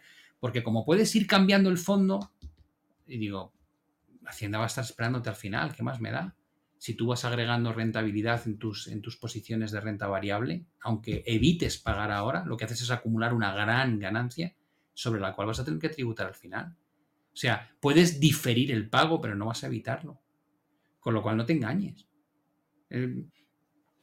Desde ese punto de vista, tienes la opción, yo lo he visto con, mis, padres, ¿no? Dices, tienes la opción de tener una cartera de, de vivienda que de alguna manera llega un momento en que ellos dicen, bueno, pues yo vi alquiler, hay, modalidades menos rentables pero más seguras, como el alquiler seguro, ese tipo de empresas que de alguna manera se comprometen, eso es como tener un seguro, ¿no? De, pago anti-ocupa y cosas parecidas. Y después puedes eh, irte por el lado del alquiler para que te financie los gastos que tiene mantener la vivienda y sacar una rentabilidad pequeña en un momento. Digo, sí, creo que eso es fácil. ¿Te puede servir como una manera, digamos, de construir una herencia si es que se la quieres dejar a tus hijos? Digo, sí, creo que es, muy, es una forma muy, muy eficiente de hacerlo. Eh, a lo mejor a mí, que tengo 57, pues, pues ya pienso en estos términos. Alguien que tenga 25, supongo que ni se lo plantea, ¿no? Dirá, herencias, hijos. Eh, pero yo sí lo pienso, ¿no? A veces digo, bueno, ¿cómo, quiero, cómo quiero gestionar mi patrimonio en los próximos 20 años, ¿no? y, digo, hoy lo que veo claro es esto. Eh, y ahí me siento cómodo. Y, de verdad que aunque sea una frase muy manida, es que de verdad para mí lo de irte a la cama sin, sin que te quite el sueño lo que has hecho con tu dinero es fundamental. ¿no? Ya, ya me he pasado muchos años no pudiendo dormir por lo que hacía con mi dinero y con el de los otros, pues estaba, hacíamos lo mismo, estábamos invertidos en nuestro fondo. Ahora, ahora simplemente quiero pensar en, oye, pues ha sido una buena decisión y, la vivienda desde que yo la compré ha subido una barbaridad, una auténtica barbaridad. Eh, por lo cual, y tengo, y tengo casado eh, el tipo de interés de la deuda. Es que no sé, digo, pues, ¿cuánto tiene que torcerse para que esto salga mal? Digo, creo que no va a salir mal, sinceramente. Este caso es otra cosa que yo también digo, vamos a ver, pero ¿cómo puede ser que los bancos durante ese periodo 2020, 2021, o sea, esa oportunidad que había de pillar de, bueno, tu 1,40 ya me parece un poco alta, he habido gente que se lo ha sacado al 1% y tal, ¿no? O sea, dices, oye, tipos al 1%, todo te invita a eso. Más que luego hay gente, yo sí me he encontrado, a mí me pasa también personalmente, decir, aunque sé que lo racional era eso, era decir, oye, aunque tengas el dinero, cómpratelo, métete en una hipoteca al 1% y a vivir que, o sea, si, si te está diciendo el Banco Central Europeo que su objetivo es el 2%, o sea, ¿cómo no vas a, a, tener un 1%, no? Eh, pero sí que es verdad que hay gente que casi como premisa vital dice, no quiero deuda, no quiero tener ningún tipo de deuda porque también es la forma que tengo de irme a dormir sabiendo que no tengo, a no ser que te hagas una cobertura sofisticada como la que te has hecho tú, pero eso tampoco, a lo mejor hay mucha gente que nos escucha que no... Pero la deuda en, periodos inflacionistas eh, hay que verla con otros ojos. ¿eh? Siempre que sea una deuda que puedes pagar. Eh, o sea, una deuda que te asfixie, que digas, ostras, me he metido en un problema de, que no llego. Pero una deuda, en mi caso, era como la mitad de la vivienda, ¿no? Que es, bueno, pues, pues vale, pues mm, juego con esta parte, ¿no? Eh, creo que hay que entenderla, ¿no? El, tema de la depreciación del dinero fiat hay que entenderlo desde los dos lados, desde el lado del activo y del pasivo.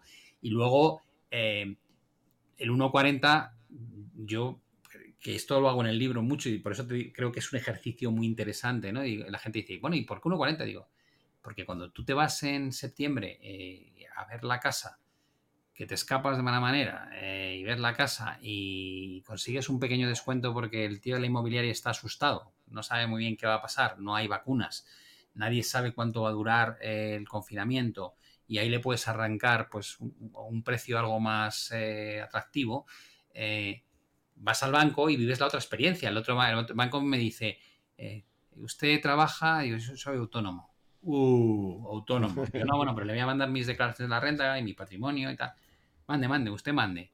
Y empiezas a negociar con ellos y al final tuve que decirle, pásame por favor con el, con el, tu responsable, con el, tu jefe. y, cuando ya me, conseguí que me pasase, que me costó un montón, ¿eh? Le digo, mira, yo trabajo en Banco Santander, era directivo, he sido socio de VA, tío. O sea, te paso mi que te, es que es como el chiste de la, taza al váter, es que te he enseñado mi patrimonio, tengo una casa en la que vivo que está totalmente pagada, que vale cuatro veces más que mi inversión tal. Eh, tengo una vida laboral de 36 años, te digo, no sé qué más quieres que haga, y te estoy pidiendo un 48% del valor de la casa en la hipoteca. Y aún así, te luchan el tipo de interés, con lo cual, claro, eh, era un entorno donde conseguir ese 1% no era tan sencillo si estabas en un lado, digamos, de la escala laboral que se intuía en aquel momento y riesgos ahí no distinguía entre uno y otro es a, los autónomos cero, porque estos tíos se quedan en la calle y no te pagan la hipoteca, ¿no? Entonces, bueno, hay que recordar dónde se consiguen los, acuerdos, ¿no? Y no, no fue nada fácil en aquel momento cerrarlo, las cosas como son. Y aún así un 1,40 es fantástico, desde luego. Sí, ahora lo ves y, sobre todo porque nos van a subir otro 0,25 que ya lo han dicho el mes que viene, ¿no? Con lo cual vamos a ir por encima del 4%. Sí. entonces, por completar la parte de cartera, 70 inmobiliario y ese otro 30% oro, me imino, ¿no? Que lo has comentado ya, ¿no? Una parte. Eh, eh, la que tengo en cripto ahora es una cantidad ridículamente baja, o sea, pues será menos de un 5%, será, no sé, un 3%, un 2%. Eh, luego tengo una posición en, en China que representa más o menos, eh, te diría que un 20%. Ah, pues ya es relevante, sí. pero, ¿cómo, invierte, ¿cómo, inviertes en China? ¿Desde la bolsa de Hong no, a través de un ETF. A través de un ETF. Y, ya está. Y, mi idea, y lógicamente mi idea es. Eh,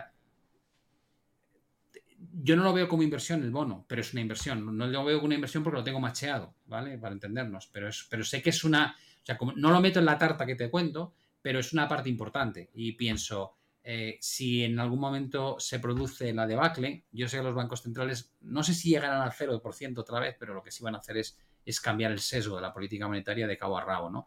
Y en ese momento eh, probablemente hay una oportunidad muy buena de migrar de la posición de renta fija a la posición de renta variable y llevarte la plusvalía de la renta fija, ¿no? Del, desplome de los precios eh, del desplome de la rentabilidad, o sea, del, la yield y la subida en el precio. Entonces, esa jugada, para mí, es una jugada que no sé si va a ocurrir o no, que a lo mejor pasa en 2024 o 2025. Bueno, pues ya sé que ahí tengo eh, una combinación ¿no? de, cerrar o quitar paulatinamente renta fija y convertirlo en renta variable global. Eh, que y al final me quedaría con una posición de renta variable global y renta variable en China con, con concreto, que es donde ya ha habido la capitulación, me quedaría con menos cantidad de oro porque ya estos con los tipos de interés reales positivos pues tiene menos, tiene menos atractivo y haría algo parecido a lo que he hecho con las cripto, que bajas posición y dices, bueno, pues, pues dejas un remanente porque siempre quiero tener dinero no fiat, teniendo en cuenta que el incremento de la masa monetaria lo único que hace es destruir la capacidad adquisitiva de los euros, los dólares, las libras, con lo cual siempre quiero tener algo que no sea dinero fiat y sobre todo quiero tener eh, esa posibilidad de activo real, ¿no? bueno, eh, ya te digo, es una, es una huida del euro. En el fondo, si lo miras, eh, solamente invierto en, producto euro cuando ha tenido un colapso. Y si no, prefiero activo real. Porque cada vez, cada vez vale menos. Y va a valer menos, ¿eh? Vale, y de cara, y de cara Pablo, a, inversores. Porque claro, tú tienes una sofisticación derivada de esa experiencia de 35 años en el mercado, pero hay muchos que nos escuchan que dirán, vale, muy bien, pero pero yo a lo mejor no tengo el tiempo ni las ganas de, estar eh, buscando ahora esto, ahora lo otro, a no sé qué, esa sofisticación me cuesta mucho, ¿no? Entonces, una de las recomendaciones que se ha generalizado mucho, y sabes que está teniendo mucho éxito comercial en la última década, es el fenómeno de la indexación, ¿no? Es decir, oye, pues voy a establecer unas reglas muy sencillitas, del tipo de, por ejemplo, lo que decía Vogel, ¿no? De, pues tu edad menos, o sea, 100 menos tu edad, vas incrementando el peso de la renta fija, vas reduciendo la parte de la renta variable, te indexas a todo el planeta, porque tú no sabes si efectivamente China va a ser la gran ganadora los próximos 10 años o no, tal, y con eso, con esa estrategia que es muy sencillita, que hay que pensar siempre también el coste de oportunidad que tiene nuestro tiempo de destinar a inversión. Claro, nosotros somos un poco frikis del mundo de la inversión, pero pensemos que hay mucha gente que nos escucha que al final lo que dice, oye, no me marees demasiado, lo que al final necesito es definir una estrategia sencillita, minimalista, y, a otra cosa porque mi afición es, eh, está por otro sitio, ¿no? Entonces, ¿cómo ves un poco eh, esta estrategia de de indexarte de forma global y diversificada a los principales índices mundiales, tanto de renta variable, que es más fácil, pero también con renta fija se puede hacer cosas. Eh, y, todo, y todo este fenómeno de los robo-advisors y de los gestores automatizados, que sabes que en Estados Unidos y en los mercados más maduros, pues ha ganado bastante peso en el mercado, ¿no? ¿Cómo ves esta estrategia de cara a un inversor al menos poco sofisticado? ¿Crees que puede ser válida? Eh, ¿Le encuentras de problemas importantes? ¿Cómo, ¿Cómo, lo ves? Sí, yo, yo creo que aquí, esta es una pregunta muy buena, ¿no? Porque el de alguna forma yo no le contestaría la misma pregunta si me la hace mi padre, que tiene 91, que si me la hace mi hijo con 25, ¿no? Eh, tendemos a obviar eh, la situación personal del tío que hace la pregunta y probablemente la respuesta debería estar orientada un 85% a en qué situación se encuentra. Yo a mi hijo le diría que esa recomendación que tú dices es muy buena. Es búscate un índice lo más global posible porque tú eres informático, no te importa nada el tema de finanzas, tienes que eh, invertir porque el dinero no invertido sabes que es perder sí o sí, eh, pero no quieres estar pendiente de esto. Móntate un sistema tipo DCA donde mensualmente, trimestralmente, dependiendo ya un poco de cada uno, vas a hacer aportaciones, es un MSCI ACUI a lo mejor que incluye emergentes, que sea lo más generalizado posible y como tienes una vida por delante muy larga como inversor pasivo, pero como inversor, pues vas a, vas a, pillar de todo. Eh, burbujas, crashes, eh, a la larga eh, probablemente te va a rentar, vas a conseguir unos, unos, resultados ni óptimos ni desastrosos, unos resultados decentes. mi padre con 91, cuando me pregunta, le digo, no me hables de largo plazo. O sea, no quiero, no quiero ofenderte, pero claro, a ti ahora mismo, si vives, eh, si estamos en el año 2000, eh, es complicado que vivas eh, la recuperación post-2013. estamos hablando de ponerte con 104 años. Entonces, en tu caso, te diría, no, aprovecha que las bolsas están cerca de máximos, migra a un activo de renta fija que te está ofreciendo una rentabilidad que no habías podido ver los últimos 15 años de combinando un 10 años España e Italia, te vas por encima del 4%, por ejemplo, a 10 años, te puedes ir a Estados Unidos si crees que está equilibrado el euro dólar y tienes también rentabilidades cercanas al 4, digo, y la inflación probablemente va a remitir a lo largo del próximo año y se va a situar por debajo del 4%, por lo cual ya no pierdes capacidad adquisitiva y no pretendes ganar mucho más, simplemente pretendes mantenerte. Con lo cual, la, la, recomendación a mi padre y a mi hijo son totalmente opuestas, ¿no? Eh, a, medida que te mueves en la gama intermedia, pues depende del patrimonio de cada uno, de la capacidad de diversificación que tenga, de si realmente tiene aversión al riesgo o no la persona. Porque hay mucha gente que te dice, no, no me importa, y luego cuando baja un 15% te están llamando cada tres eh, días, oye, ¿y cómo lo ves? Y, no te preocupa, y no, digo, mira, esto es, un, sin vivir, o sea, da igual el retorno que te dé, a, a ti no te paga estar invertido así, tienes que buscar algo mucho más tranquilo, ¿no? Y luego hay gente que al revés, que le va a la marcha y se lo pasa genial y lo, sobrelleva muy bien. Con lo cual hay que hacer un traje a medida un poquito, ¿no? De, antes de asesorar. Eh, pero para la gente joven, a mí la idea de gente joven que no le gusta las finanzas y que no se va a dedicar nunca a gestionar su patrimonio activamente, no me parece mala idea que se busquen estos mecanismos de inversiones a largo plazo eh, con, con, aportaciones periódicas donde con un mínimo conocimiento de qué tres activos debo tener, ¿no? O qué dos activos debo tener. Y dices, bueno, pues le organizas un poco y decir, y a partir de aquí sabes que la renta fija, por, lo, por cómo actúan los bancos centrales, no vas a tener las oportunidades todos los años, sino que va a haber ventanas de oportunidad. Ahora hay una, hubo una en 2007, pero luego hemos estado desde el año 2008 en adelante prácticamente sin haber tenido ninguna, con lo cual digo, fíjate la cantidad de años en los que no has podido. Así que sé inteligente. Eh, por eso yo muchas veces digo, renta fija, renta fija. No da casi, digo, tío, un 4% garantizado es, mucho, es, mucho para el riesgo que asumes. Está muy bien. Para tenerlo ahí una parte de tu capital, ¿no? Em, pero esa renta fija, pero esa renta fija de duración, Pablo, está tan garantizada como parece. Vale, ese punto, ese punto es buenísimo. Dices, y, no puede haber un default, no puede haber un reset de deuda, no puede haber un incumplimiento. Digo, y yo suelo contestar, digo, si eso pasa, sobre todo que estamos hablando de Italia, España, Italia es tercera economía más importante de la zona euro, España la cuarta y Estados Unidos número uno mundial, ¿no? Digo, si dudas de la garantía de la deuda de estos países teniendo en cuenta el papel que desempeñan los bancos centrales, entonces eh, tienes que, tienes que decirme, cuéntame tu pesadilla. porque me estás contando algo que es terrorífico. O sea, si hubiese un default en Estados Unidos, teniendo en cuenta lo que ocurrió por un default en Grecia, si hubiese un default en Estados Unidos, ríete tú del problema de si te hacen un, un, te cortan, te quitan un 40% del principal de la deuda que tú has comprado. Vamos, ríete tú de eso. Eh, tienes una, depresión. En el caso de Europa, tienes la desaparición del euro. Si caen España e Italia, sobre todo ahora que Alemania está en, horas bajas, se ha acabado el euro. ¿eh? No quiero ni pensar la que se lía en la bolsa. Con lo cual, dices, hombre, sí, eh, cuando hablo de que no tiene riesgo, es porque si asumes que eso tiene riesgo, entonces no sé qué haces comprando la bolsa. Entonces sí que me parece una locura. doy por hecho que harían lo que hiciese falta para evitar que eso pudiese ocurrir, ¿no? De hecho, hablábamos de cuando el techo de duda hablábamos de esto. De si el riesgo es brutal, es que no va a pasar. Es que no va a pasar. Porque es que no pueden permitirse el lujo de que esto pase, ¿no?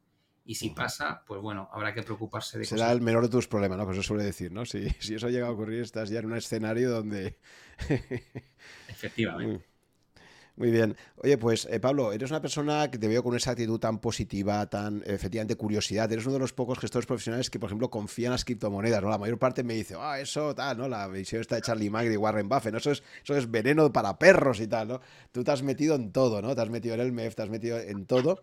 Y, me demuestras que es una persona con esa filosofía siempre de curiosidad permanente, de siempre querer aprender, de tal, ¿no?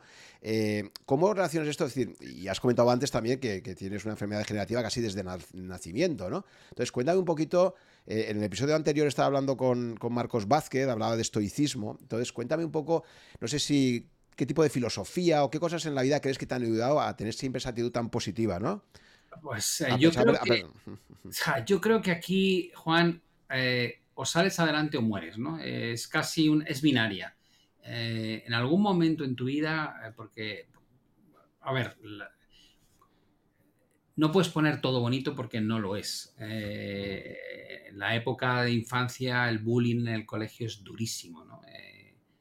y ahí yo creo que te hunden o te forjas una coraza que que luego la llevas puesta el resto de tus días, ¿no?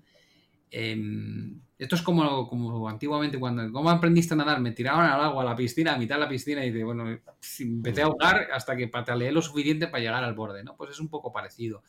Eh, yo, yo siempre digo que hay un momento que es crítico cuando tienes una enfermedad degenerativa que, que te limita ¿no? bastante lo que puedes hacer, que es cuando pasas de decir no puedo a decir cómo lo hago. Ese es el, cambio. es, una frase que define algo que ocurre en tu cabeza.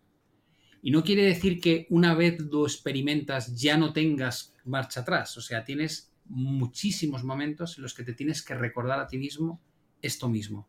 Eh, como, como, se suele decir, no se deja de ser alcohólico nunca, se supera el alcoholismo con una, con una batalla diaria. ¿no? Pues esto es parecido. Tú, tú lo superas todos los días. Lo que pasa es que cuanto más tiempo llevas recorriendo en la superación, lo conviertes en un hábito. Y ya no te cuesta, no te cuesta tanto. Simplemente es, bueno, te acostumbras, es así, punto. Yo me muevo en silla de ruedas, los demás, ¿no? Pues ya está. Que llega a un sitio donde hay un escalón, pues busco la forma de, sortearlo, subirlo, pedir ayuda y, ya está, en, tu ADN. es como, bueno, es así, asumes que es así. Dejas de, de, tener vergüenza, dejas de no ir porque no puedes subir el escalón, dejas de cambiar tus pautas de vida eh, porque no puedes hacerlo como lo hacen los demás y empiezas a plantearte y dices, bueno, ¿y cómo lo hago yo? ¿no? Eh, dices, bueno, pues eh, yo, tengo la casa en la playa y tengo una moto eléctrica de tres ruedas y, moto, moto. Y, en, cuando no hay gente, porque en invierno me meto con la moto y paseo con mi mujer pegado a la orilla del mar. No contamina, no hace ruido, no molesta pero es mi única forma de llevar, de, poder acceder, ¿no? Porque entrar, llegar al mar es una tortura cuando vas en silla de ruedas, ¿no?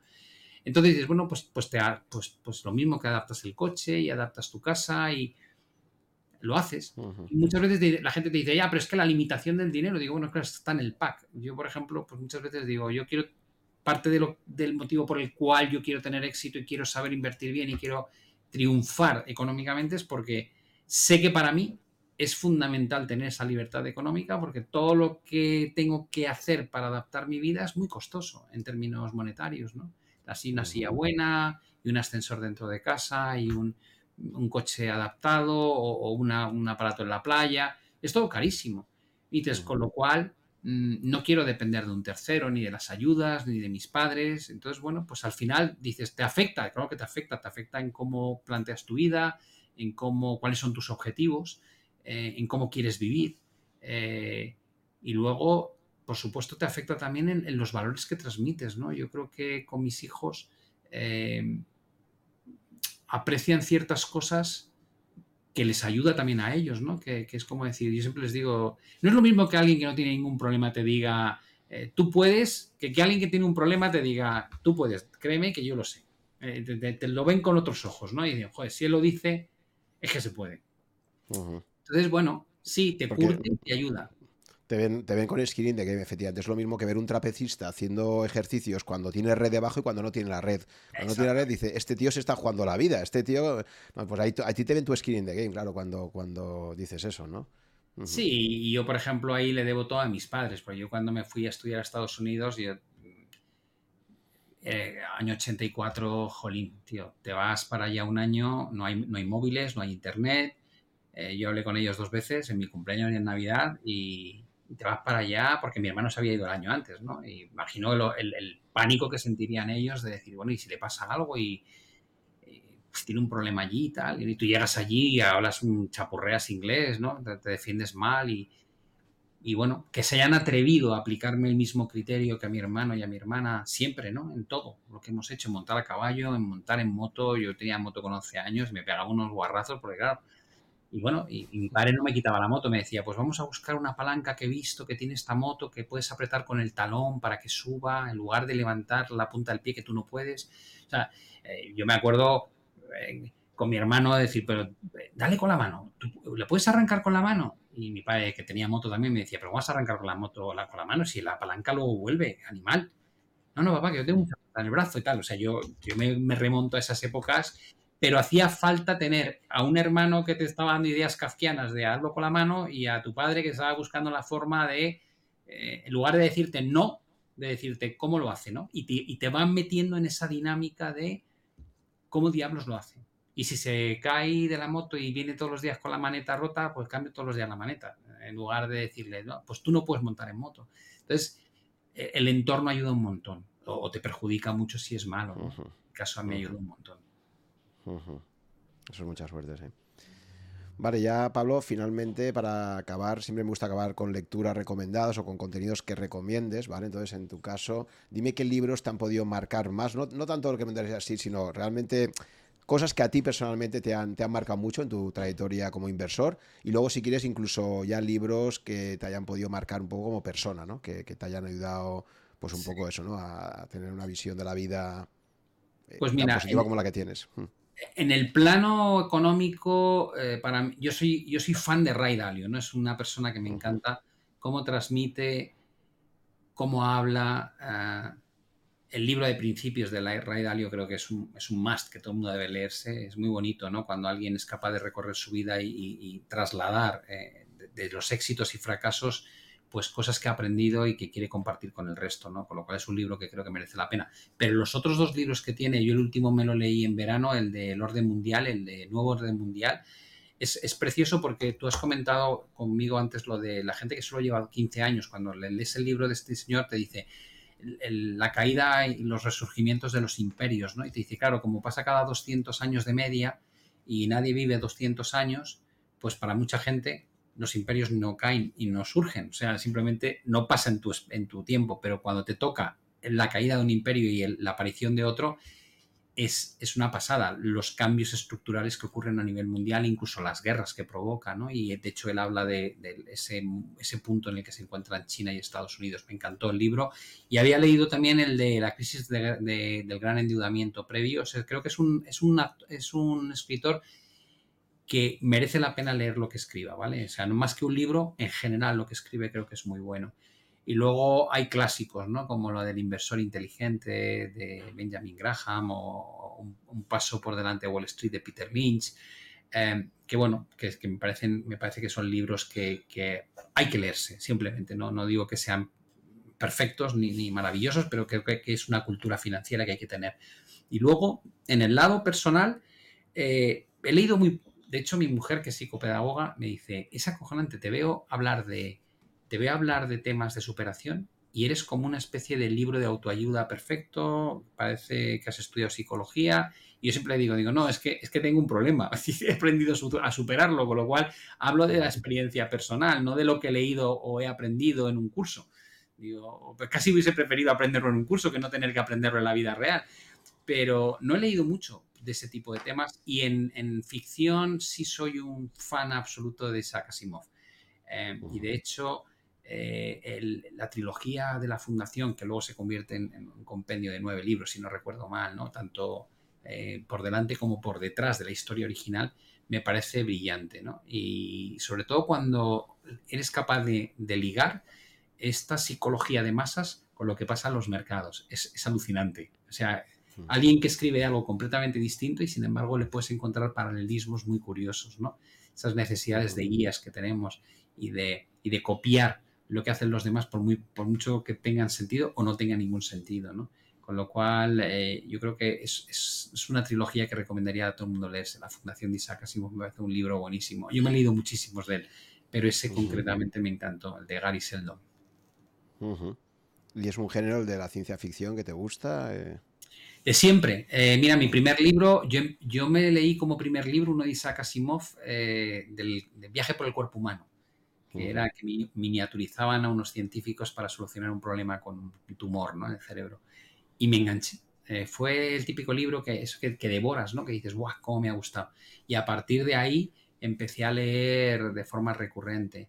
Me, gustó me gustan mucho los libros históricos, cuando, cuando hay un trasfondo, aunque sea novela histórica, pero cuando hay un trasfondo histórico me gusta, me, enganché muchísimo con Los Pilares de la Piedra o con La Catedral del Mar, eh, con, libros que tienen que ver pues, con las cruzadas. Eh, me gustan mucho esos libros en los que eh, te, te, plantea como el mundo en distintas etapas según en qué partes estás, ¿no? Pues, el Imperio Bizantino y qué pasaba en Irlanda y qué pasaba con los nórdicos y pero cómo podía haber gente tan poco desarrollada con otros tan sumamente sofisticados en la misma época. Eh, entonces, este tipo de cosas que te sorprenden, ¿no? Que dices, ¡hala, qué chulo! Eh, y que a lo mejor las deberíamos haber aprendido cuando estudiábamos historia en el colegio, pero yo no prestaba atención, estudiaba historia como todo, para probar el examen y poco más, ¿no? Y ahora me llama la atención y cuando cae un libro de estos en mis manos así que me, que me sorprende y digo, Bof, me gustaría saber más de esto, pero no hay tiempo. O sea, yo soy, me siento hambre por aprender, pero de verdad que el día se me hace muy corto, no, me da tiempo.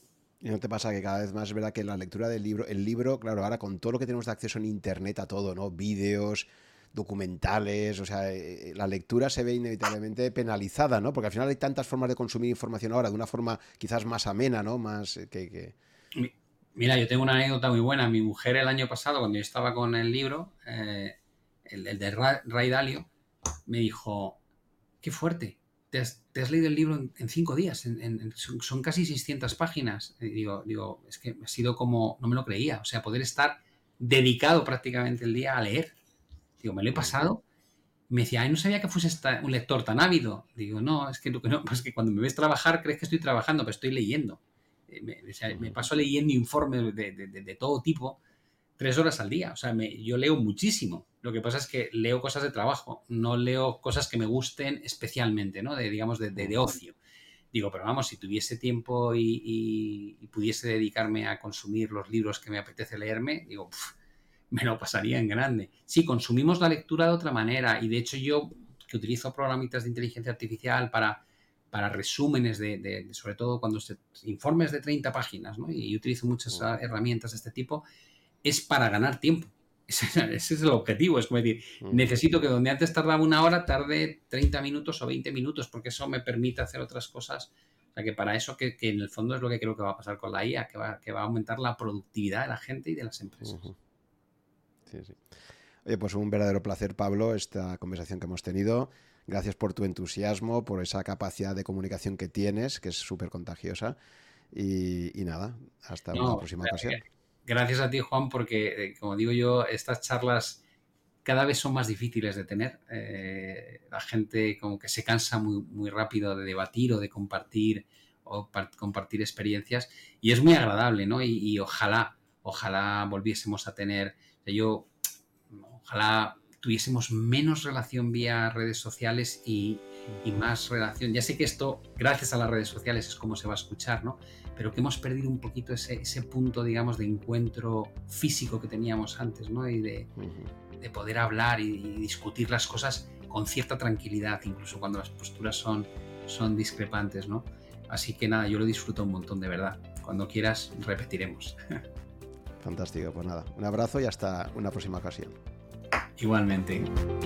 Gracias por llegar hasta el final de esta conversación. Espero que te haya gustado y hayas aprendido algo escuchándola. Ya sabes que si estás interesado en estos podcasts, puedes suscribirte a mi blog, que está en rankia.com barra blog barra such, S-U-C-H, y ahí te iré comunicando, si estás suscrito, por correo electrónico, las novedades cada vez que se publique un podcast nuevo o que organice quizás un webinar con algunos invitados. También te agradeceré si te gustan mis podcasts que pongas un comentario o un me gusta en alguna de las plataformas disponibles tipo Apple, Evox o YouTube para ayudar a descubrirlo a otras personas con intereses similares a los tuyos. Muchas gracias por tu fidelidad, si me sigues desde hace algún tiempo y si me acabas de descubrir, espero que te resulte interesante y que puedas escuchar algunos episodios más. Nos vemos en el próximo capítulo.